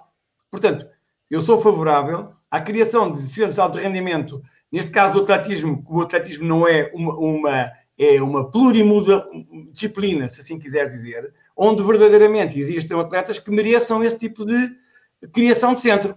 E nós temos, como tu sabes, regiões onde eles aparecem com mais frequência em determinadas especialidades por questões geográficas, por questões de, de inclusivamente económicas, etc, etc. Portanto, isso é uma questão que deveria estar em cima da mesa e não deveríamos deixar ninguém descalço por falta de condições. Agora, relativamente às questões que tu colocas, por exemplo, eh, nós tivemos, eu, em 2019, eu tive cuidado não só de fazer algumas eh, leituras, mas uma das leituras que eu fiz é que em 2019 eu consegui descobrir cerca de 47 talentos na nossa modalidade, o que é significativo. Houve 47 atletas que se afirmaram, em 2019, antes da Covid, que se afirmaram como uh, potenciais atletas para se confirmarem no futuro. Esses 47, com certeza, que têm que ter um apoio especial e não aqueles cento e tal que tu ainda há pouco uh, mencionastes, que eu não sei onde é que eles vão encontrar um número tão grande. Mas ao diluírem este tipo de apoio, estes mais uh, vocacionados acabam por ficar com algumas migalhas, porque o dinheiro não estica. Portanto, nós temos que realmente, quando, faz, quando fizermos a nossa, o nosso investimento, temos que o, o, o fazer de acordo com o que nós pretendemos. Nós não podemos ter ou querer ter atletas de alta competição se efetivamente não investirmos nos recursos que nos podem permitir a que eles cheguem lá. E aqui também não nos podemos esquecer dos treinadores. Nós estamos a falar de atletas, e eu vou, por exemplo, dar um número que tu deves saber, que eh, com estas novas eh, condições de, de créditos e de tudo, nós tínhamos em 2012, quando se iniciou este processo da acreditação dos treinadores, tínhamos 953 in, eh, treinadores inscritos no IPDJ. Em 2017, cinco anos depois, temos 134. Foram 800 treinadores. Desapareceram 800 treinadores, não sei por que carga d'água eles desapareceram, mas acredito que nós não podemos ficar insensíveis a este desaparecimento de, de, entre 2012 e 2017 cerca de 800 treinadores. Sem treinadores também não há atletas. Portanto, há aqui um conjunto de desatenções, eu diria desatenções, que nós estamos a ter que nos levam a que nós não estejamos no bom caminho. Oh, professor, esta coisa, esta coisa dos treinadores, eu, eu, eu, eu sou, eu sou, eu tenho aqui uma opinião muito particular sobre esta história dos treinadores e dos créditos. é evidentemente que os treinadores devem ter, devem ter créditos, devem se aperfeiçoando para valorizar. Quanto mais eles tiver, quanto maior for o conhecimento do treinador, certamente maior é a transmissão de valores para o atleta. Aí estamos todos de acordo. Agora, o que eu não percebo, o que eu não percebo é como é que um professor, de, um simples professor de educação física não pode dar primeiro nível de atletismo a jovens, porque ele dá-lhes as bases principais ele ensina a praticar, a praticar a modalidade, ensina-lhe atividade física na escola, dá-lhe as, as, noções básicas de atletismo, como há bocado falámos, o, o, professor de educação física é aquele com quem o atleta, muitas, na maioria das vezes, tem o primeiro contacto com a nossa modalidade, consegue preparar o atleta para os cortamatos escolares, consegue preparar para o mega quilómetro, consegue prepará-lo para o mega sprint mas sai, do, sai fora do portão da escola e o mesmo, por si só, não tem equivalência ao primeiro nível de treinador. É natural, é natural que nós tínhamos muitos monitores de atletismo, depois tivemos treinadores de primeiro nível e de segundo nível, e é natural quando as pessoas são obrigadas, obrigadas, todos os anos a ter os, os tais créditos IPDJ, é natural que alguém que queira só estar na parte, na, na, formação inicial, na formação de captação de talento, que depois, muitas das vezes, não vai, não, não, não, não, por opção própria, não vai complementar com esses créditos. Uh, não tendo os créditos, não é considerado treinador, porque sem os créditos não pode dar treino. Mas, uh, a nossa, mas no entanto, no entanto, depois o que nos acontece na prática é que nós não conseguimos aumentar a base, porque quase que preferimos ter treinadores às escondidas, porque esses 900 treinadores continuam a ser treinadores de atletismo. Eles continuam a dar opinião e continuam a praticar, a praticar a modalidade. Não praticam a modalidade oficialmente. Luís Luz, eu não estou a colocar o problema da forma como eles podem ser formados ou não. Nós perdemos 800 treinadores. Eu tenho que saber as razões. Eu devo saber. Atenção, o, o, o, nós estamos, uh, não estamos melhor do que o que estávamos. Nós temos vindo a, a, ter alguma incapacidade para podermos responder com qualidade e de resultados no nosso atletismo. Mas não é por falta de formação, professor. Hã? Não Diz? é por falta de formação, porque nós não, nunca não, tivemos não, tanta eu formação. Tenho que saber, eu tenho é que saber porque é que perdemos tantos. Portanto, eu tenho que encontrar razões para que estes indivíduos inscritos continuem ligados à modalidade. Tem que encontrar razões. Eu, eu, a questão que eu coloco, não estou a pôr em causa o que tu dizes, tem razão, eles têm que ter atualização da sua formação. Agora, o que é que os leva a, a, a afastarem-se? O que é que os leva a não estarem, a, termos, a, se terem retirado deste registro acreditado? Eu tenho que saber isso. E não sabendo isso, eu não posso também responder àquilo que eles têm necessidade. Por exemplo, eu que, que, de vez em quando vou lá para, a Ceia e que vejo e que vou de vez em quando à pista dar uma voltinha, há aqueles treinadores que até levam os atletas, uh, alguns até pagam as refeições, levam os atletas no carro e não sei o quê. Quer dizer, eu tenho que saber como é que eu devo apoiar este tipo de pessoas, é, dizendo assim: não, não, agora tens de pagar a tua formação, não, não, agora tens que ir a Lisboa ser formado. Quer dizer, há aqui um conjunto de custos que eu digo assim: ok, eu ainda pago para poder uh, dar voluntariamente, porque o atletismo não tem capacidade económica para pagar aos treinadores. Portanto, eu tenho que saber como é que eu posso resolver este problema de forma a que eles não desistam ou não saiam do, do, do circuito. É só isso que eu estou a colocar em questão. Portanto, alguém responsável pela formação deverá ter com certeza uma resposta relativamente a isto. E eu não vejo resposta nenhuma. Olho para os dados e estou a constatar esses dados. E, e, e, agora aquela pergunta marota, antes disso eu tenho que fazer um sorriso. Hein? Eu tenho que fazer um sorriso, porque antes disso aquela, aquela, aquela pergunta marota. Até o que é que fazemos? Ô Luís, é... deixa-me só, dar, deixa só dar uma garrafada aqui nesta questão do, dos treinadores versus uh, professores de educação física. É que identificar o problema, Cipriano, acho que todos é aquilo, aquilo que, que, que, o professor Zé Carvalho muitas vezes diz e tu também dizes, que é andamos a identificar o problema há 20 anos. O que a gente quer, o que a gente quer é, é que, é que do, do, bar do Alberto Silva saia uma solução. Eu, mas eu vou ter, oh, oh, oh, mas espera assim, desculpa lá, eu não estou a interromper, mas eu vou para não perder o fio à meada. É assim, verdadeiramente, por exemplo, há pessoas profissionais pagas na Federação para, fazerem, para estudarem estes problemas. Há responsáveis, há vice-presidentes responsáveis pela formação. Há, eles têm pelouros. Portanto, eles devem ter respostas muito mais uh, uh, substantivas do que eu tenho. No entanto, por exemplo, uma das coisas que é fácil fazer é, por exemplo, libertar estes treinadores, por exemplo, do pagamento da inscrição. Por exemplo. Porque já pagam, já têm tantas despesas, se esta é uma das razões, isto tem que ser inquirido junto às pessoas, eu não sou eu que vou fazer inquérito às pessoas, eu só as ouço ali e elas dizem assim: é pá, eu venho lá debaixo do Algarve, tenho que pagar transportes, tenho que alojamento, refeições, ainda tenho que pagar inscrições para estar aqui Zé, dois Zé, dias. Zé Carvalho, Zé Carvalho, só, Zé Carvalho, só, só para lhe dar aqui um, um, uma informação. Estas últimas, este, de, após, após este, esta pandemia que nos assolou, um, a Associação de Lisboa uh, propôs, propôs à, à Federação uh, várias ações de formação e que elas fossem isentas de pagamento pelo, pela, pela razão do Covid e prontamente a Federação e prontamente a Federação acatou, acatou essa, essa nossa proposta e os últimos, os últimos, os últimos eventos de créditos IPDJ eh, em, em, em conferência Zoom foram isentas de qualquer pagamento. Eu acho que era uma medida, dizia aqui o Armindo, quem nada recebe e tem de pagar para ter créditos. A verdade é essa, é que nós não somos uma modalidade que vai tirar dividendos, em que o treinador vai tirar dividendos claros da, da prática do treino.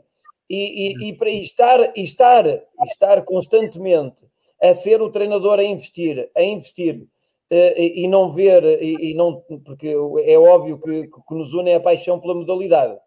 E, uh, e, aqui, e aqui, e aqui eu, eu também, também, uh, também, pronto, lá estou no mesmo barco que esses treinadores, porque efetivamente uma associação com 2.900 atletas que promove cerca de 50 eventos por ano, é evidentemente que nós, olhando para o futuro, e não é um futuro recente enquanto eu cá estiver, eu gostaria que fosse um futuro após, após eu sair, que é para não dizerem que é para meu benefício, porque muitas vezes as conotações existem.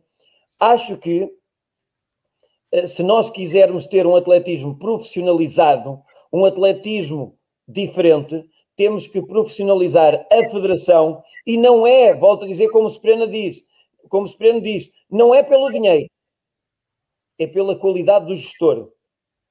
Temos que profissionalizar a federação e uh, pensem seriamente, e, e estou a falar isto abertamente para o país inteiro, no sentido de quem nos está a ver, pensem seriamente em profissionalizar as associações, que é o, o braço direito da, da federação porque ter uma associação como o Porto, com 1.800 atletas, Lisboa com 2.700, e ser, ao final do dia, alguém reformado que vai para uma associação, ou ao final do dia cansado do seu dia de trabalho, é que, é que o destino desta gente está nas mãos de pessoas que não trabalham única e exclusivamente para isto. Uhum. As principais associações do país desenvolvem este desporto que podem, mas tal e qual como os treinadores. Por isso eu sinto muito bem o que é que é um treinador. Porque ser treinador, ir para o estádio todos os dias, acompanhar os seus atletas e depois não ter, não ter com participação de colaboração, nem chegar o dinheiro para o gasóleo, isto realmente é desmotivante. E aí está a resposta, provavelmente, provavelmente do, do desaparecimento de tanta gente, não é? Já ah, tu já deste de alguma maneira a resposta que eu, que eu em parte gostaria de dar. Que é uma Força. coisa. Já deste essa resposta que é pá, começar por reconhecer o trabalho das pessoas. Quer dizer, eu acho que esta questão de versus professores de educação física versus uh, treinadores de atletismo ou monitores ou o que é que se queira chamar, é uma questão que atravessa o nosso atletismo vai há 20 anos. Que foi a sistemática desvalorização de quem está no terreno e que por uh, contingências da vida não tirou um curso de educação física, não tirou outro curso qualquer, mas é um apaixonado do atletismo e com esforço paga a sua formação e muitas vezes paga tudo e mais alguma coisa, essas pessoas têm que ser reconhecidas, identificadas e perceber o que é que elas estão a fazer e valorizar esse trabalho. Epá, isso não tem sido feito.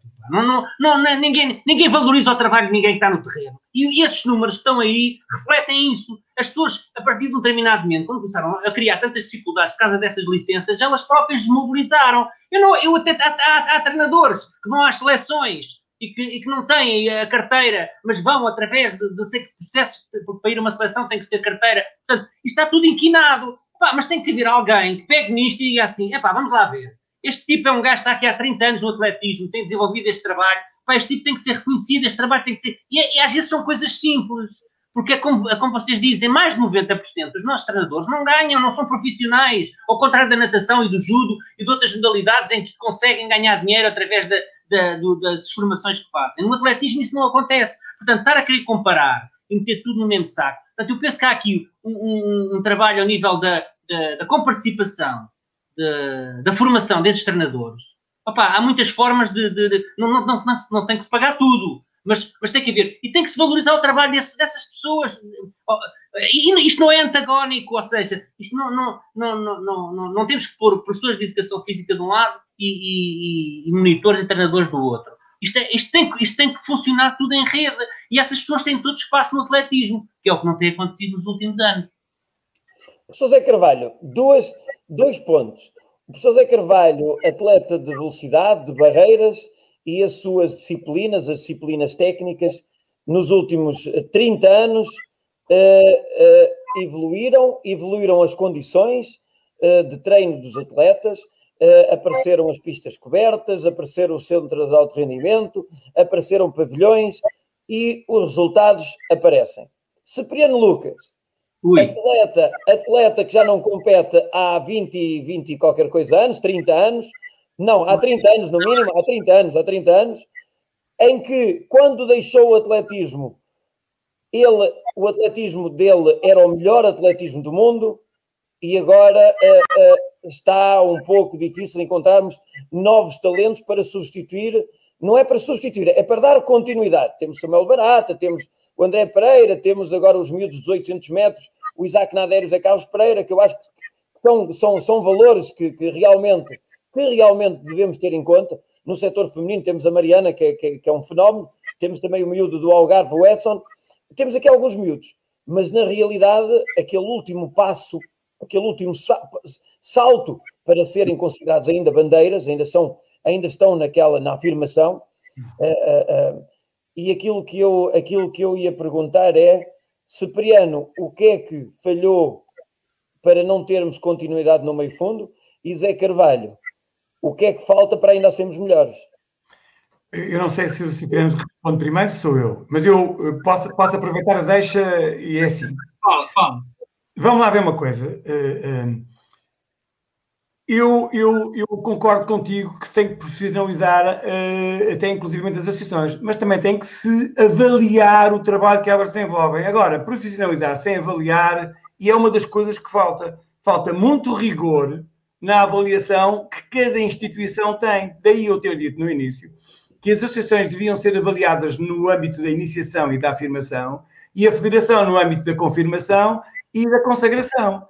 Porque estar. Uh, colocar todos no mesmo saco é colocar uma associação que não desenvolve trabalho ou que não, por razões que não vou discutir, ao mesmo nível de outras associações que têm um trabalho duplicado e que desenvolvem trabalho. Portanto, a profissionalização deve estar associada, com certeza, a uma, um rigor e uma avaliação que não existe. E que é curioso. É que não existe nem. Nós não temos uma cultura de avaliação, nem temos uma cultura de compromisso. Eu vou dar, por exemplo, um exemplo. Tu fazes-me uma pergunta se nós estamos melhor ou pior. Nós temos 24 modalidades no atletismo, correto? Quatro disciplinas. 24 disciplinas. Eu só te posso dizer que das 24 disciplinas eu fiz uma, uma avaliação, porque eu sempre fiz isto quando era técnico nacional e não deixei de fazer no futuro, porque acho que é importantíssimo nós sabermos o estado em que cada especialidade ou disciplina está. E das 24 que eu observei, por exemplo, 14, 14 só, só, só houve 10 disciplinas onde, onde houve evolução. 14 não evoluíram. Portanto, eu tenho que ver isto num contexto global. Por que razão é que 10 disciplinas evoluíram e 14 não evoluíram? Portanto, é negativo este, esta avaliação em termos uh, quantitativos. Agora, é evidente que há disciplinas ou há, há, há provas muito específicas, como os 100 metros, e depois há outros 4, 7 metros para que não evoluiu. Quer dizer, isto tudo tem que entrar num, num, num, num, num complexo uh, sistema de avaliação que possa permitir dizer assim: não, não, estamos no bom caminho ou não estamos no bom caminho. E o que é verdade é que esta cultura de avaliação e compromisso não existe. Ao não existir, epá, as pessoas desculpam-se com tudo e mais alguma coisa. Mas, mas esses atletas, essas disciplinas que não evoluíram, detectámos falta de condições para elas não evoluírem?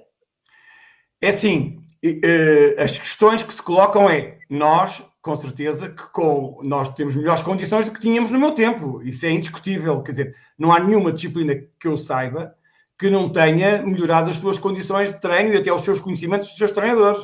Eu não, não tenho dúvidas sobre isso. Aqui nós melhoramos. Se não melhorarmos, não melhorarmos, temos que analisar aquela questão que iniciámos logo no que falámos no início, que é que tipo de estímulos é que nós damos às pessoas e que tipo de acompanhamento é que damos às pessoas para que elas realmente se mantenham num patamar determinado.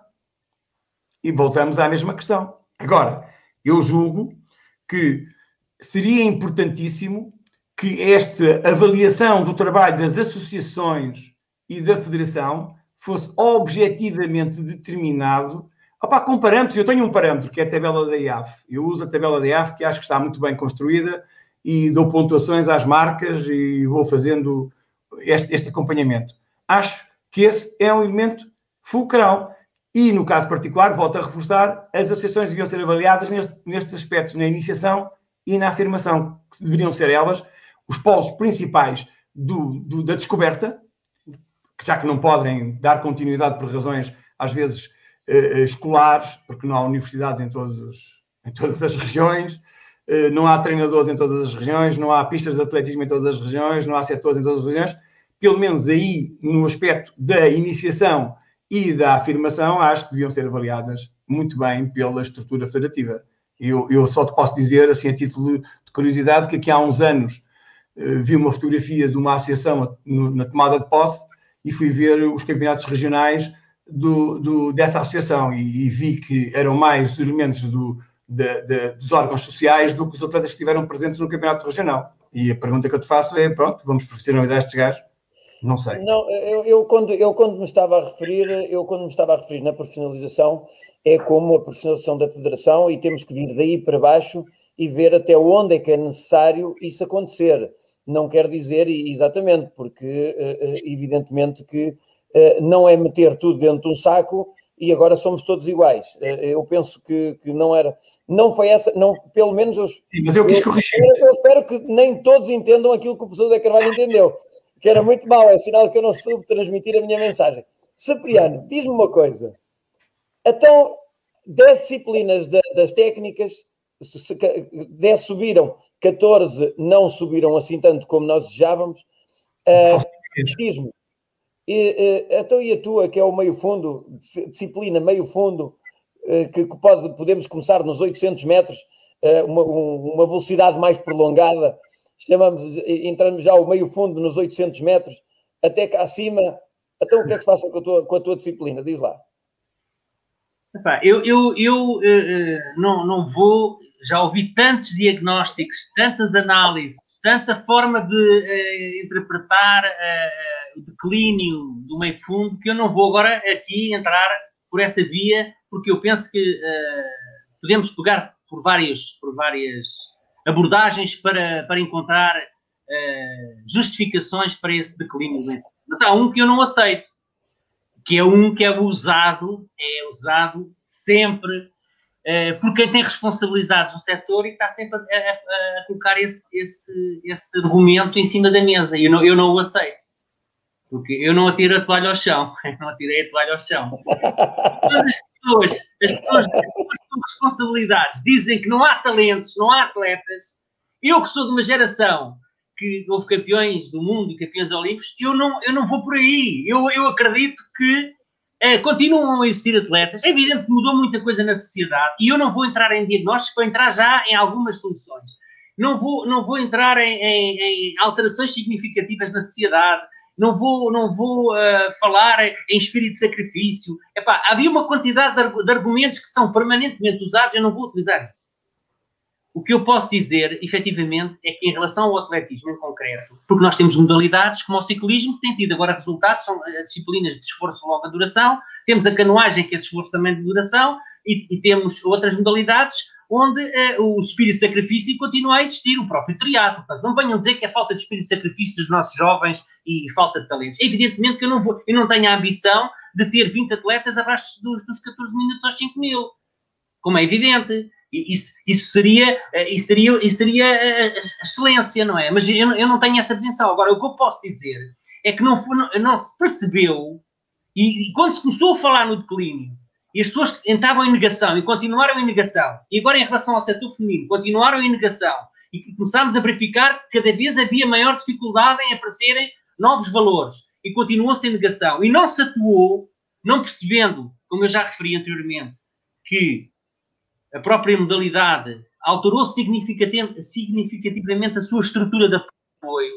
Ou seja, os, os, clubes não conseguem dar resposta, porque nos anos 80 os atletas com algum valor tinham, ganhavam dinheiro, e é preciso relembrar isso, ganhavam dinheiro no atletismo, tinham possibilidades de ter, ter durante um período significativo de tempo. Havia pessoas que investiam nesse, nesses atletas e que isso deixou de existir. Agora, se nós, paralelamente a isso, não fizermos nada, acharmos que isso só por si é que se, é que se vai renovar, e, a, e aqui voltamos à Federação. Eh, se a Federação não entender isso, como entendeu a Federação de Judo, como entendeu a Federação de Ciclismo, como entendeu a Federação de Canoagem, tem que ser ela o motor da modalidade, tem que ser ela que tem que olhar para esta realidade e perceber o que é que nós podemos fazer para, para, eh, para aproveitar os tais valores que nós ainda temos e se deixar que, que as coisas funcionem por, por, por, deixar andar, evidentemente nunca mais vamos sair daqui. E, e desde já digo, a Federação tem que ser ela a responsável pela detecção, não, não, é, não é que os clubes não desenvolvam esse trabalho, não é que as associações também não desenvolvam, mas ela tem, como o professor Zé Carvalho dizia, os tais 40 e tal nomes têm que estar identificados e têm que ser perfeitamente enquadrados numa lógica de apoios que os leva a atingir o, o nível mais alto. Para é isso que eu tenho a dizer. Mas, pode ser com centros de treino, no Porto, pode ser. Eh, porque um centro de treino não tem que ser uma infraestrutura gigantesca. Há, há muitos modelos de centro de treino, não é? E, e pode-se criar núcleos de apoio a esses, a esses, atletas em várias regiões do país. E é isso que tem que ser feito. Agora, se ficarmos à espera que agora vão, vão aparecer em valores, vai ser o Benfica e o Sporting que vão, voltar a investir no meio fundo, estamos tramados, ou, ou reaparecer uma Confor Limpa ou um Maratona Clube Portugal, estamos tramados, isso nestes, nos próximos tempos não vai acontecer. Sim, mas, ó, ó, Supremo, uh, muito, na maioria das vezes nós temos sempre tendência de comparar o atletismo anterior, o atletismo de há 30 anos atrás, o atletismo de ouro. Agora estava aqui a ler também, está aqui connosco também já o Alberto Cheissa, uh, estava a dizer que uh, muitas vezes temos, temos a, a, a tendência e, claro. e, e, o declive para entrar na rebanceira, para ir junto do atletismo, sempre, sempre o atletismo anterior. É, é, mas é, há uma coisa que, que, que, quem lá está em casa tem que também entender, entender, e a maior parte de vocês sabem mais do que eu sobre atletismo. Não tenho qualquer dúvida que a maior parte das pessoas que nos acompanham sabem no mínimo o mesmo ou mais do que eu. mas há uma coisa que tem sempre que se lembrar. É que antigamente, e eu falo na primeira pessoa, quando nos dedicávamos no meio fundo, é porque vínhamos a fugir de algo e lá atrás já não havia nada para voltar. Não havia nada. A maior parte dos atletas que se dedicaram à alta competição, e vocês podem perguntar a, a 90% dos atletas, a resposta vai ser: epá, eu, o que é que eu fazia? Pois. Aproveitei o atletismo. Se não aproveitasse claro. o atletismo, o que é que, eu, o que, é que seria? Oh, o, atletismo era aquela, o atletismo era aquela oportunidade como se fosse um emprego, como se fosse uma outra coisa qualquer. A perspectiva hoje é diferente. Claro, Hoje claro. a perspectiva dos miúdos uh, uh, já tem uh, quase todas as mordomias como nós nunca tivemos. Agora, o problema é que temos que nos adaptar àquilo claro. que existe hoje. E eu acho que aquilo que falta é uma adaptação. Nós Exato. tínhamos um grupo de treino no Porto, ou dois ou três grupos de treino no Porto, o Pompílio Ferreira, o Pompílio, o Assunção, o, Pedrosa, o Pedrosa, o, o, o, o Barbosa, o Barbosa, o João Campos. Mas o João Campos já apareceu mais tarde. O João Campos já apareceu mais tarde. Mas a verdade é que tínhamos vários grupos e cada grupo tinha no mínimo sete, oito atletas. Em Lisboa tínhamos o grupo do Muniz Pereira no Sporting e tínhamos o grupo do Fonseca e Costa do meio fundo. E depois tínhamos um ou outro treinador com um atleta, com um atleta, como, como o Américo Brito, que tinha o Alberto Chaissa, mas a verdade é que nós tínhamos mini centros de treino. Claro.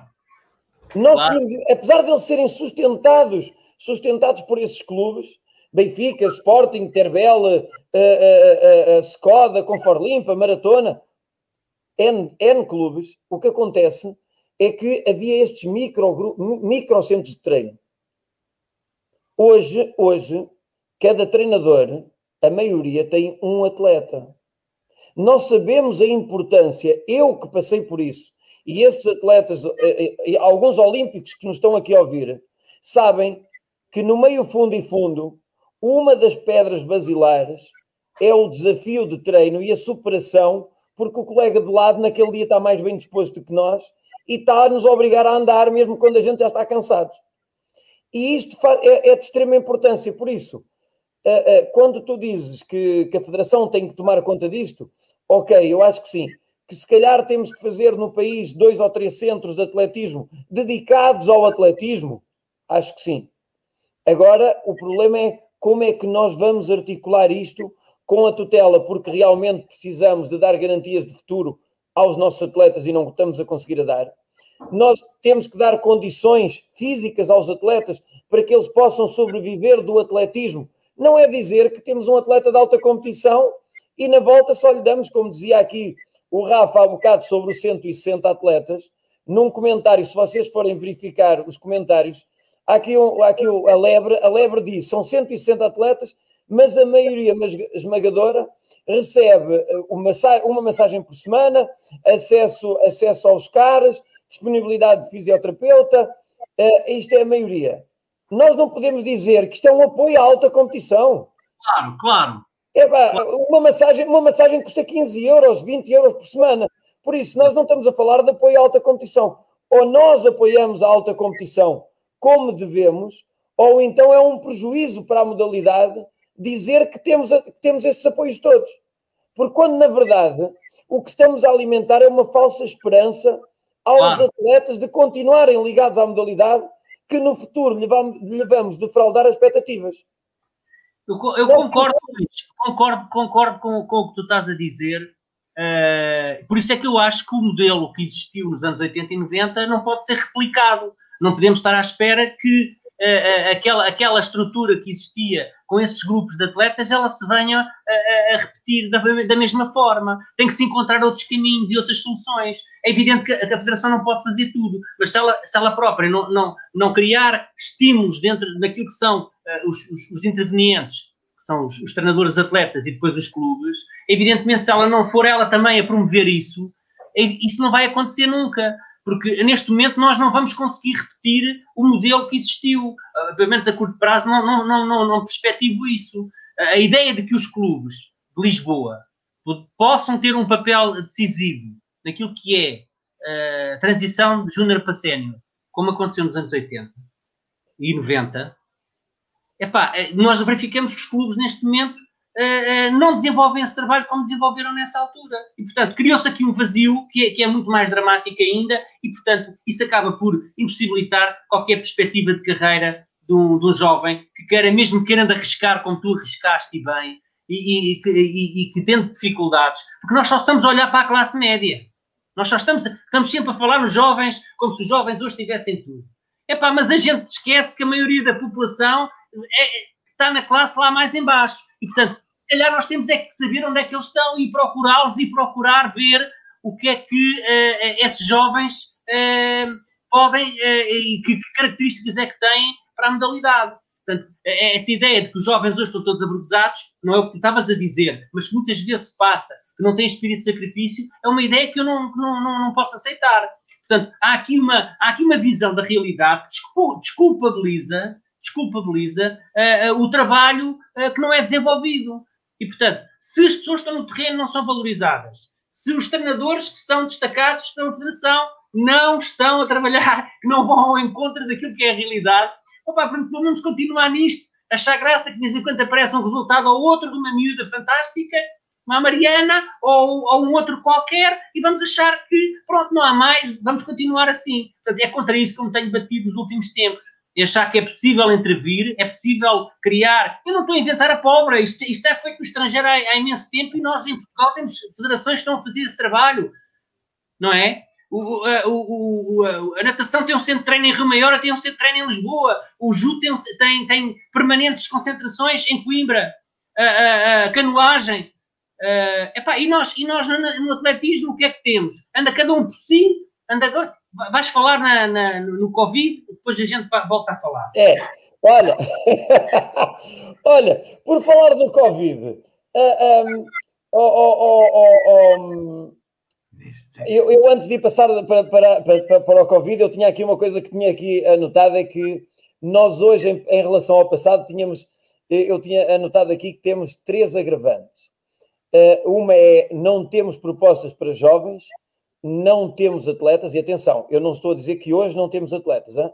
Não, não vão por aí. Eu estou a dizer é que, comparado em termos de bandeiras como tínhamos antigamente, realmente não temos. E isto é uma grande diferença. É que se nós continuássemos a ter as bandeiras, pelo menos por esse facto, por esse fator, nós tínhamos seguidores, tínhamos os miúdos entusiasmados que queriam ser como o Bicoelo, como o Nelson, Pronto, e como o Carlos Lopes, e como, como o Mamedo, como a Rosa, como a Aurora, como, como o Xaísta, como outros. Uh, e a seguir, há uma coisa que nós ainda aqui não falámos, mas uh, é claro que nós não conseguimos fazer tudo no mesmo dia. Uh, não falámos sequer no reconhecimento aos ex-atletas. O reconhecimento aos ex-atletas não falámos, mas devemos de falar. Mas por isso, não, eu já tenho uma surpresa para vocês daqui a nada. Mas vamos passar à pandemia. Acham, ó oh, oh, professor Zé Carvalho, uh, por falar na pandemia, vou pedir aqui ao, ao, nosso colaborador para colocar aí, ora aí está. O Gustavo Pancas de Coimbra escreveu-lhe isto, professor. Uhum. Gostava de ouvir a opinião do Zé, do, do Zé Carvalho é, é, atenção ao, Gustavo, da próxima sim, vez é professor Zé Carvalho. Não, não, não, José Carvalho. Não, não, Meu nome, eu, sou, eu chamo José Carvalho, já não sou professor, estou formado, reformado. Não, Zé professor, estou a brincar, ele sabe bem que eu estou a brincar, ó oh, Pancas, estou a brincar. Hein? Não, mas é, eu. Quanto ao facto de da competição em Coimbra estar parado há 11 meses, isto é o facto da pandemia. Pegando neste comentário, podes planar aí sobre a situação do Covid em Portugal e as competições. Pronto, eu uh, vou começar por aí, mas tenho relativamente aos jovens uma proposta a, a te apresentar em termos associativos. É assim, vocês lembram-se, eu tenho que fazer um, um, um, um, retorno e tenho que vos lembrar de uma coisa. Vocês lembram-se, no passado, que tipo de periodização é que nós fazíamos para o treino? Então eu vou-vos explicar. Já sabem, era a previsão simples. E o método Matveyev resolvia os problemas todos. Acho que nós estamos a colocar dificuldades onde é possível nós recuarmos um pouco no tempo. Por exemplo, há duas hipóteses que podem ser colocadas em cima da mesa. Eu colocaria, tendo eu os parques e os jardins e as florestas disponíveis para poder treinar, eu era capaz de, de colocar no treino um método do Matveev, ou seja, fazia a priorização simples, passava por cima desta parte do inverno, já que eu tenho dificuldades em gerir estas situações que estão a acontecer, e apontaria a minha uh, competição ou o meu plano de trabalho para o verão. Aí eu já poderei ter outro tipo de condições. Vocês não se esqueçam de que a dupla periodização só acontece em Portugal por volta dos anos 90. Exato. No passado, ela só existia para o meio fundo e fundo, que tinha o corta-mato no inverno e depois a pista no verão. Todas as restantes disciplinas tinham só a época de verão. Portanto, talvez seja importante refletir, neste momento, como é que nós devemos planear a nossa época de forma a que o Matveev volte, saia lá do bolor dos, dos, das estantes e possamos estar uh, a aplicar este tipo de método no nosso plano de treino. Ou então, falar com um treinador antigo que estava habituado a este tipo de trabalho e ele nos possa ajudar a resolver este problema. Portanto, este é, do ponto de vista técnico, uma solução que já devia ter sido ela própria, a estrutura líder, a dar uma indicação dizendo: é pá, meus amigos, já que nós estamos condicionados pelo inverno, vamos adotar e vamos apostar na época de verão. Nessa altura também havia Jogos Olímpicos e também havia atletas que aos Jogos Olímpicos só com uma previsão simples. Eu sei que nós vamos evoluindo e, como vamos evoluindo, queremos sempre mais. Às vezes é importantíssimo lembrarmos de um pouco do passado. Eu, por exemplo, fiz a minha época de inverno toda, nunca mais me esqueço, nas Caldas da Rainha em Santarém, quando estava na tropa. E tinha que, tive que ir ao plano B e quando estava em Coimbra, a mesma coisa. Portanto, temos que ter sempre um plano B. E esta é uma solução que pode ajudar a resolver o problema da organização do uh, quadro competitivo e, simultaneamente, do ponto de vista metodológico, a nossa uh, organização de trabalho. Agora, relativamente àquilo que foi que eu vindo, que eu, que eu observei no documento que foi orientador da estrutura federativa, eu, por, eu, por exemplo, tá, e vou dar as minhas opiniões, o Campeonato Nacional de Pista não justifica haver um, um, apuramento para o campeonato da pista coberta uh, na fase de inverno. Não se justifica. Uh, até provavelmente há de haver muitos clubes. O ano passado o Benfica nem sequer acho que participou como equipa. Até pode haver muitos clubes que nem sequer estejam disponíveis para fazer o campeonato nacional. Talvez fosse bom perguntar aos clubes quem é que se quer inscrever e, com base no escalonamento do ano passado, selecionar 12 ou 10 eh, para participarem só na fase final do Campeonato Nacional 2020. Era assim que eu uh, uh, faria. Relativamente aos atletas, uh, já que os atletas da primeira divisão estão, porque se, têm outra liberdade de movimento que não têm os restantes atletas, eu era capaz de fazer um documento de livre circulação para que estes integrantes, estas equipas que querem participar na pista coberta, pudessem uh, deslocar-se para os locais de treino e ter acesso aos locais de treino uh, uh, sem, sem restrições. Era o que eu faria relativamente a esta situação de, de, de pandemia. Portanto, periodização simples, perguntar aos clubes quem são os atletas que representativos, se estão ou não estão interessados em participar numa final do campeonato, quem são os atletas representativos e para esses, efetivamente, um documento de livre circulação para os locais de treino e utilização, até porque eles, para saírem de casa, para irem para o jardim ou para irem para um, um, um parque florestal, têm que ter sempre essa liberdade de circulação. Professor, e foi o, após, após a pandemia, um, estivemos, estivemos à altura de, de, de recebê-la, conseguimos nos adaptar? É assim, eh, eh, eu acho que nós, ninguém eh, estava preparado para uma situação desta natureza. Eventualmente, temos que ir procurando ou, temos que ser criativos. Temos que tentar, na medida do possível, saber o que é que podemos fazer. E para mim, acho que ninguém estava preparado. Eu, como treinador, ou como ex-treinador, é melhor dizer assim, eu teria logo feito isto que, estou a dizer, é, opá, acabou o inverno, uh, vamos esperar por melhores dias, vamos fazer uma planificação, até porque os 4, 7 metros de barreiras, como tu sabes, nem existem nem sequer no inverno, até há disciplinas que nem no inverno existem, o também não existe, epá, vamos passar por cima disto, vamos é treinar, recuperar algumas coisas que ficaram para trás, vamos eh, aumentar eh, ou, ou sustentabilizar, sustentar melhor algumas das, das falhas que nós temos na nossa uh, condição física e vamos apontar para isto. Eu faria isso. A única coisa que eu poderia à Federação é, se o meu atleta é da primeira divisão ou faz parte das seleções regionais, fazem o favor de passarem uma livre circulação, um documento como agora eles pedem para os empregos, Exato. para o treinador e o atleta se poder libertar. Acho que era esta a melhor medida e resolvia os problemas. Com... E tu, Cipriano? E tu, é estás, aí, estás aí tão caladito, diz-me, uh, estivemos, a, relação... nossa, a nossa estrutura teve a altura, a altura de, de, implementar e de gerir estas competições? E posso também incluir a Associação de Atletismo de Lisboa, porque eu aí neste caso eu faço parte da estrutura e também não, não, não tenho qualquer problema de ser avaliado. Estás à vontade. É, assim, é evidente que uh, isto é um problema que uh, ninguém, ninguém estava preparado, como o professor Zé Carvalho já disse, ninguém estava preparado para enfrentar uma situação destas.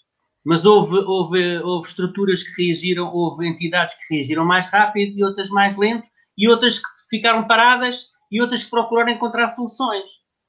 Uh, que eu saiba, os Jogos Olímpicos ainda estão agendados ainda estão, vamos ver o que é que vai acontecer, mas eles continuam agendados. E há um grupo de atletas que têm que ser acompanhados com alguma atenção. São aqueles, são os nossos atletas que potencialmente podem ir aos Jogos Olímpicos e aqueles que já têm, inclusive que já têm mínimos. Portanto, haveria que, e não sei se isso, penso que foram deixados um pouco uh, a livre, livre, livre iniciativa, cada um desenrascou-se conforme pôde, uh, eu acho que deveria ter havido uma estratégia muito direcionada para esses, para esses atletas, procurar encontrar soluções de treino para esses atletas, e não, e não uh, aquilo que nós assistimos, que foi vê-los treinar em qualquer lado, em casa e na rua, e, e, e acharem que isso era tudo natural quando poderia-se ter encontrado outras soluções. Aliás, eu estou sempre a dar os,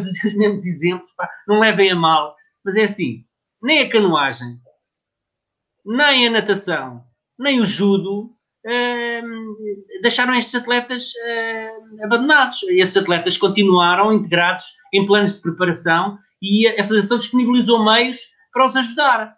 Depois, evidentemente, se o treinador não está interessado, se o atleta não está interessado, tem a liberdade poder recusar, mas tem que haver propostas para isso. Nós reagimos um, um pouco tarde. Mas eu não queria fazer disto uma crítica, porque eu acho que não é fácil para quem está eh, a viver este momento e ter que tomar decisões, não é fácil. Agora, também não é eh, parar competições em cima de agendadas e, e, e anulá-las ou adiá-las em cima da hora. Eh, e é evidente que a Associação de Lisboa não queremos estar com isso aqui a fazer elogio à Associação de Lisboa, até procurar efetivamente ser uma associação que, epá, vou dar, vou dar uma medalha, pronto, pá. Se não tu dizes que estamos sempre a dar porrada na associação, eu tenho que de vez em quando elogiar a associação. A associação procurou encontrar soluções. Não sei se substituiu a federação, se não, mas acho que procurou olhar para os problemas e tentar encontrar soluções. Eu acho que era, era isso, e não ficar à espera que as coisas aconteçam. Porque não foi isso que eu vi nas outras modalidades. Mas tu disseste bem, a, associação substituiu-se à federação. Olha, olha, deixem-me rir, deixem-me rir antes de mais. Antes de mais, deixem-me rir porque entrou aqui um artista, um artista, Rafael Marques. Ui. Pronto. E depois entrou aqui uma, uma, uma nortenha lá de cima, que é a Aurora. Também boa noite para vocês. Aurora! Eh, aqui alguém, aqui alguém diz que se querem soluções para o atletismo, chamem o Rafael Marques. Que ele, também tem, Epá, o, Rafael, o Rafael, não tenho qualquer dúvida que, que, nem pensava duas vezes, eu sei o que é que ele ia dizer. uh, uh, uh, mas aqui, aqui a verdade é que a Associação de Atletismo de Lisboa não substituiu de maneira alguma a ninguém. Aquilo que nós fizemos foi, como estamos numa associação privilegiada, temos o Centro de Alto Rendimento aqui à Monte Semear, temos o Estádio Universitário com duas pistas nós fomos, nós fomos uns privilegiados por estar na localização onde estamos. É claro que o nosso grupo de trabalho da Associação de Atletismo, também todo ele, pensa de uma forma unânime e vocacionado para os atletas. Alguém me dizia hoje que a nossa vantagem, a nossa vantagem, falo por nós, é pensarmos direcionados só para os atletas. Nós estamos direcionados, quer dizer, quando, dizemos, quando falamos atletas, falamos atletas treinador, como é óbvio. Atleta, treinador, clube. É para eles. É, são esses os três, os três pilares do nosso atletismo: a treinador, atleta e clube. Porque é o clube que sustenta o atleta e porque o treinador é o baluarte disto. Se não for o treinador, o timoneiro aqui a orientar. Mete mais um, por favor. Quem? Famílias. Ah, sim, sim, está bem, mas ah, não, eu, é, percebo, eu percebo, eu percebo, eu percebo. Porque... Nós, nós já estamos a falar. Pronto, não, mas, okay, mas estamos eu... a falar lá mais acima porque, Pronto. porque oh, professor, durante, durante esta história da pandemia, nós, eh, assim, eu também tenho receio. Eu já tenho, já, já tenho, já estou naquela idade dos 50 e eu já, já, já tenho que tomar a vacina. Já estou, no, já estou nesse. a, a, a verdade é que também nós aqui em Lisboa temos medo.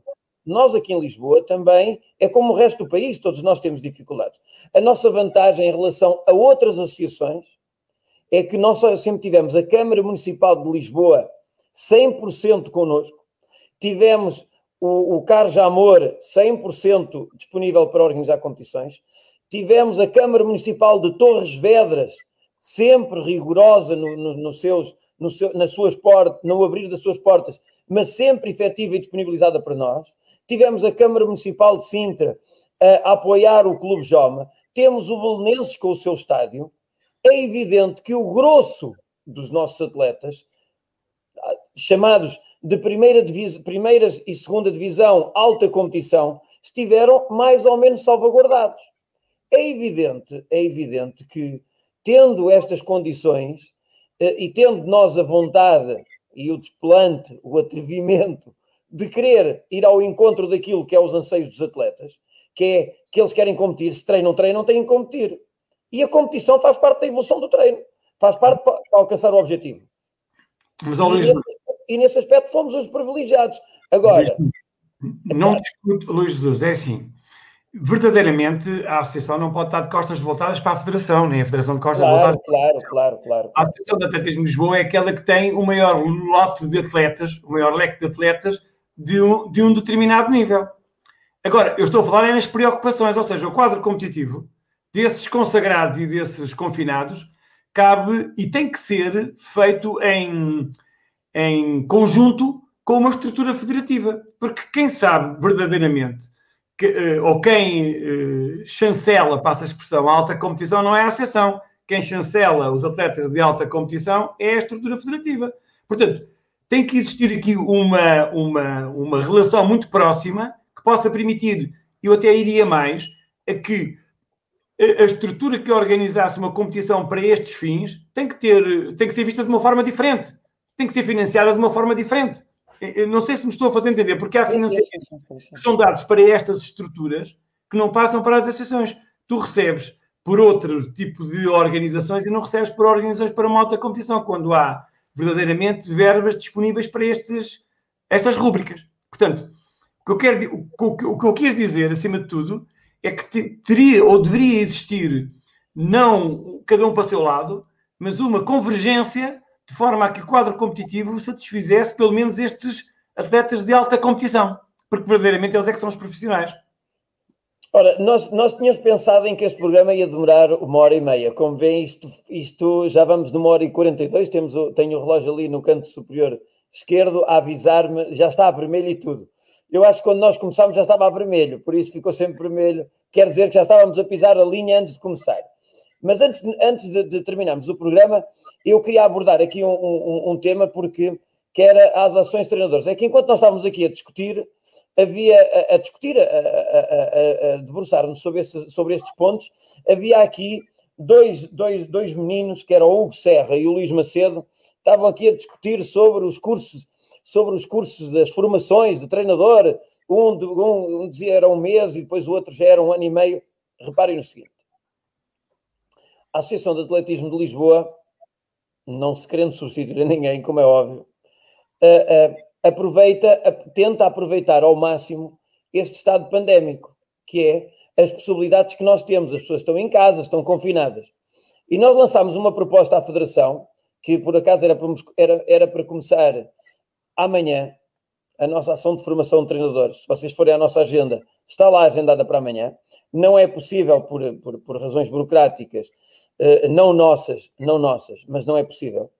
E nós, nós falámos à Federação, e, e, e reparem que isto é, é, é, estou a tentar, estou a tentar raciocinar ao mesmo tempo de que estou a falar sobre aquilo que nós lançámos. Isto é importante para aqueles que são professores de educação física que nos estão a ouvir e para outros que gostavam de ser treinadores e ainda não são. Estamos a falar de formação de treinadores de primeiro nível aproveitar este estado pandémico, há aqui uh, várias instituições que estão a fazer, estão a transformar as ações de formação que eram presenciais por online.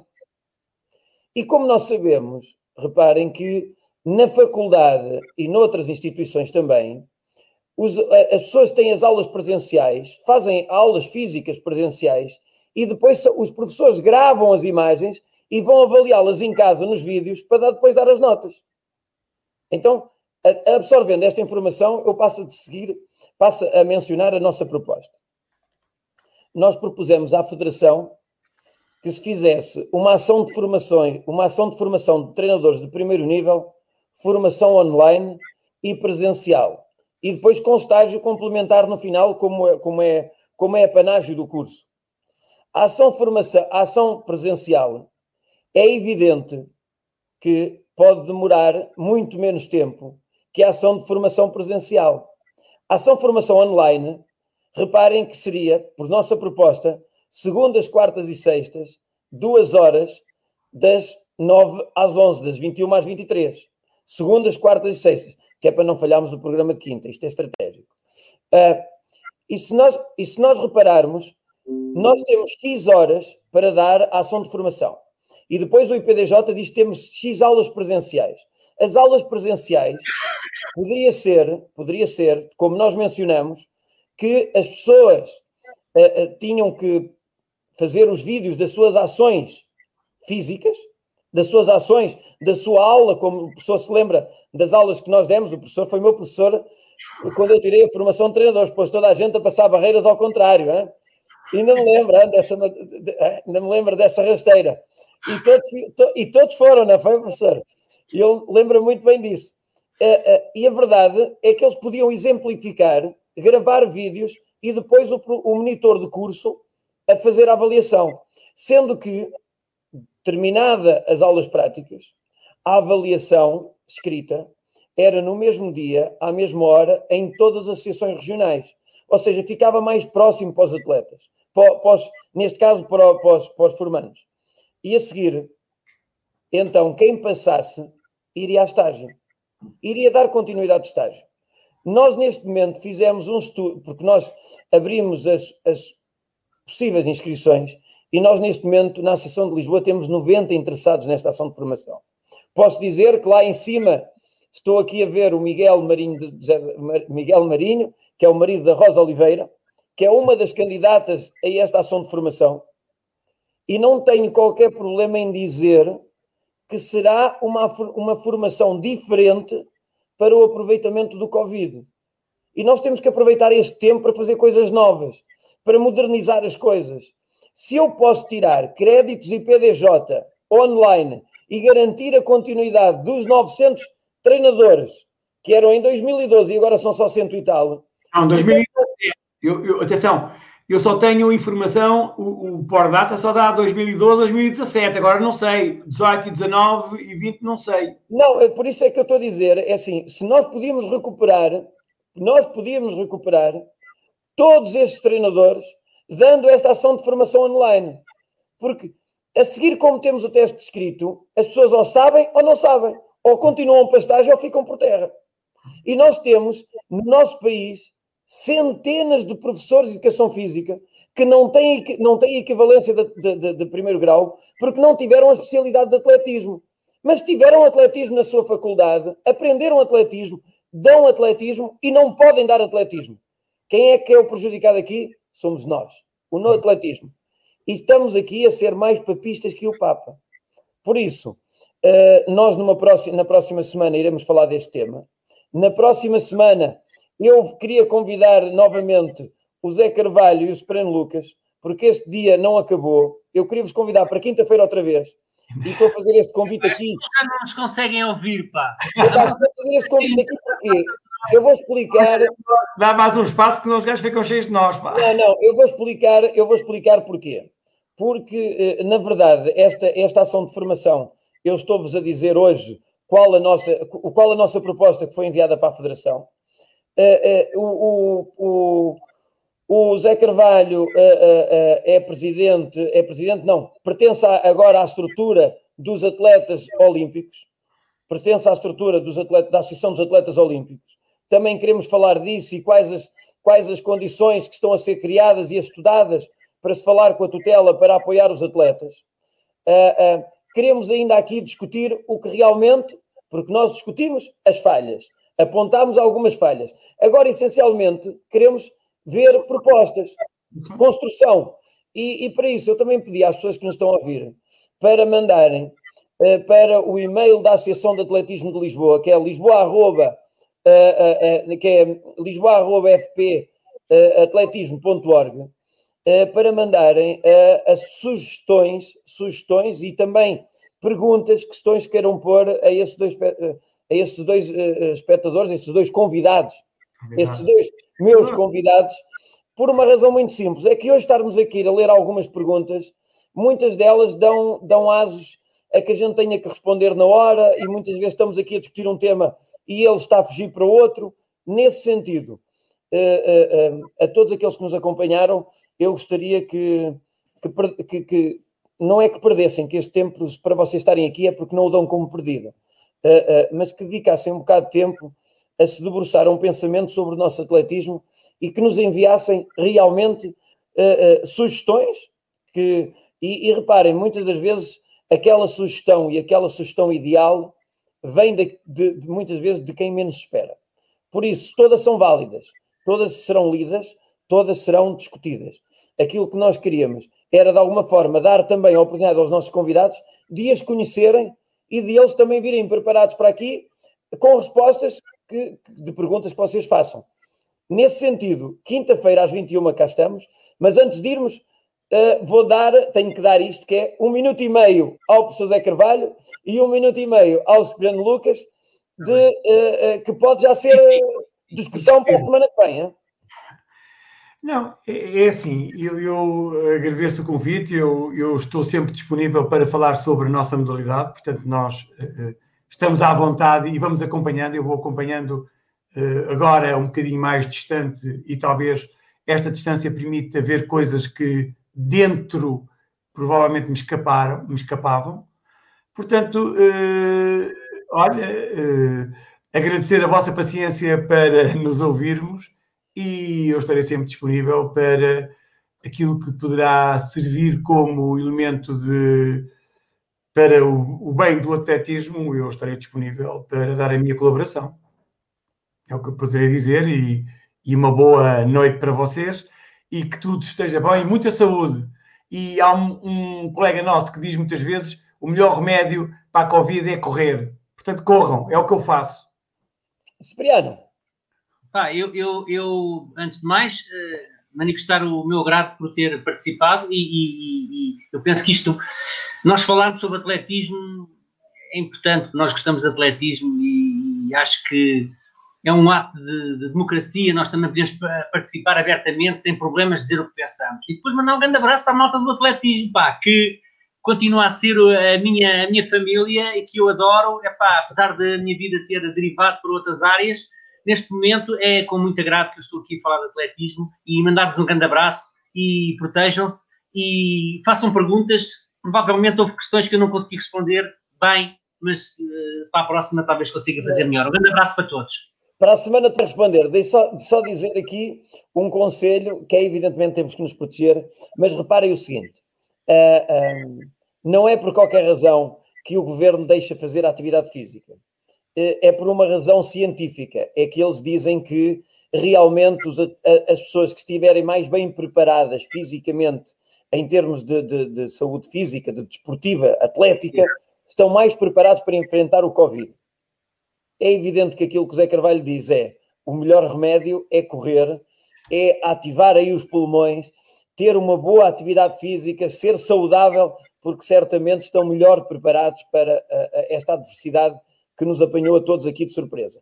Na quinta-feira temos então atletismo, ideias e perspectivas, parte 2, aqui com o Zé Carvalho e com o Supremo Lucas. Na próxima semana, agora que eles já estão avisados, vou-vos fazer algumas perguntas assim mais duras, porque vocês já estão vacinados, e realmente nós temos que dar a cara pelo atletismo, e evidentemente que agora, hoje, que as pessoas vos ouviram, já sabem que no bar do Alberto Silva se constrói também atletismo. Um abraço aos dois e lá para casa. Um abraço, é sempre um enorme prazer ter-vos connosco. Na próxima quinta, às 21 vamos ter a segunda parte deste debate, atletismo, ideias e perspectivas, agora na parte da solução que nós precisamos para o nosso atletismo. Um bem-aja a todos, até quinta-feira às 21. Tchau.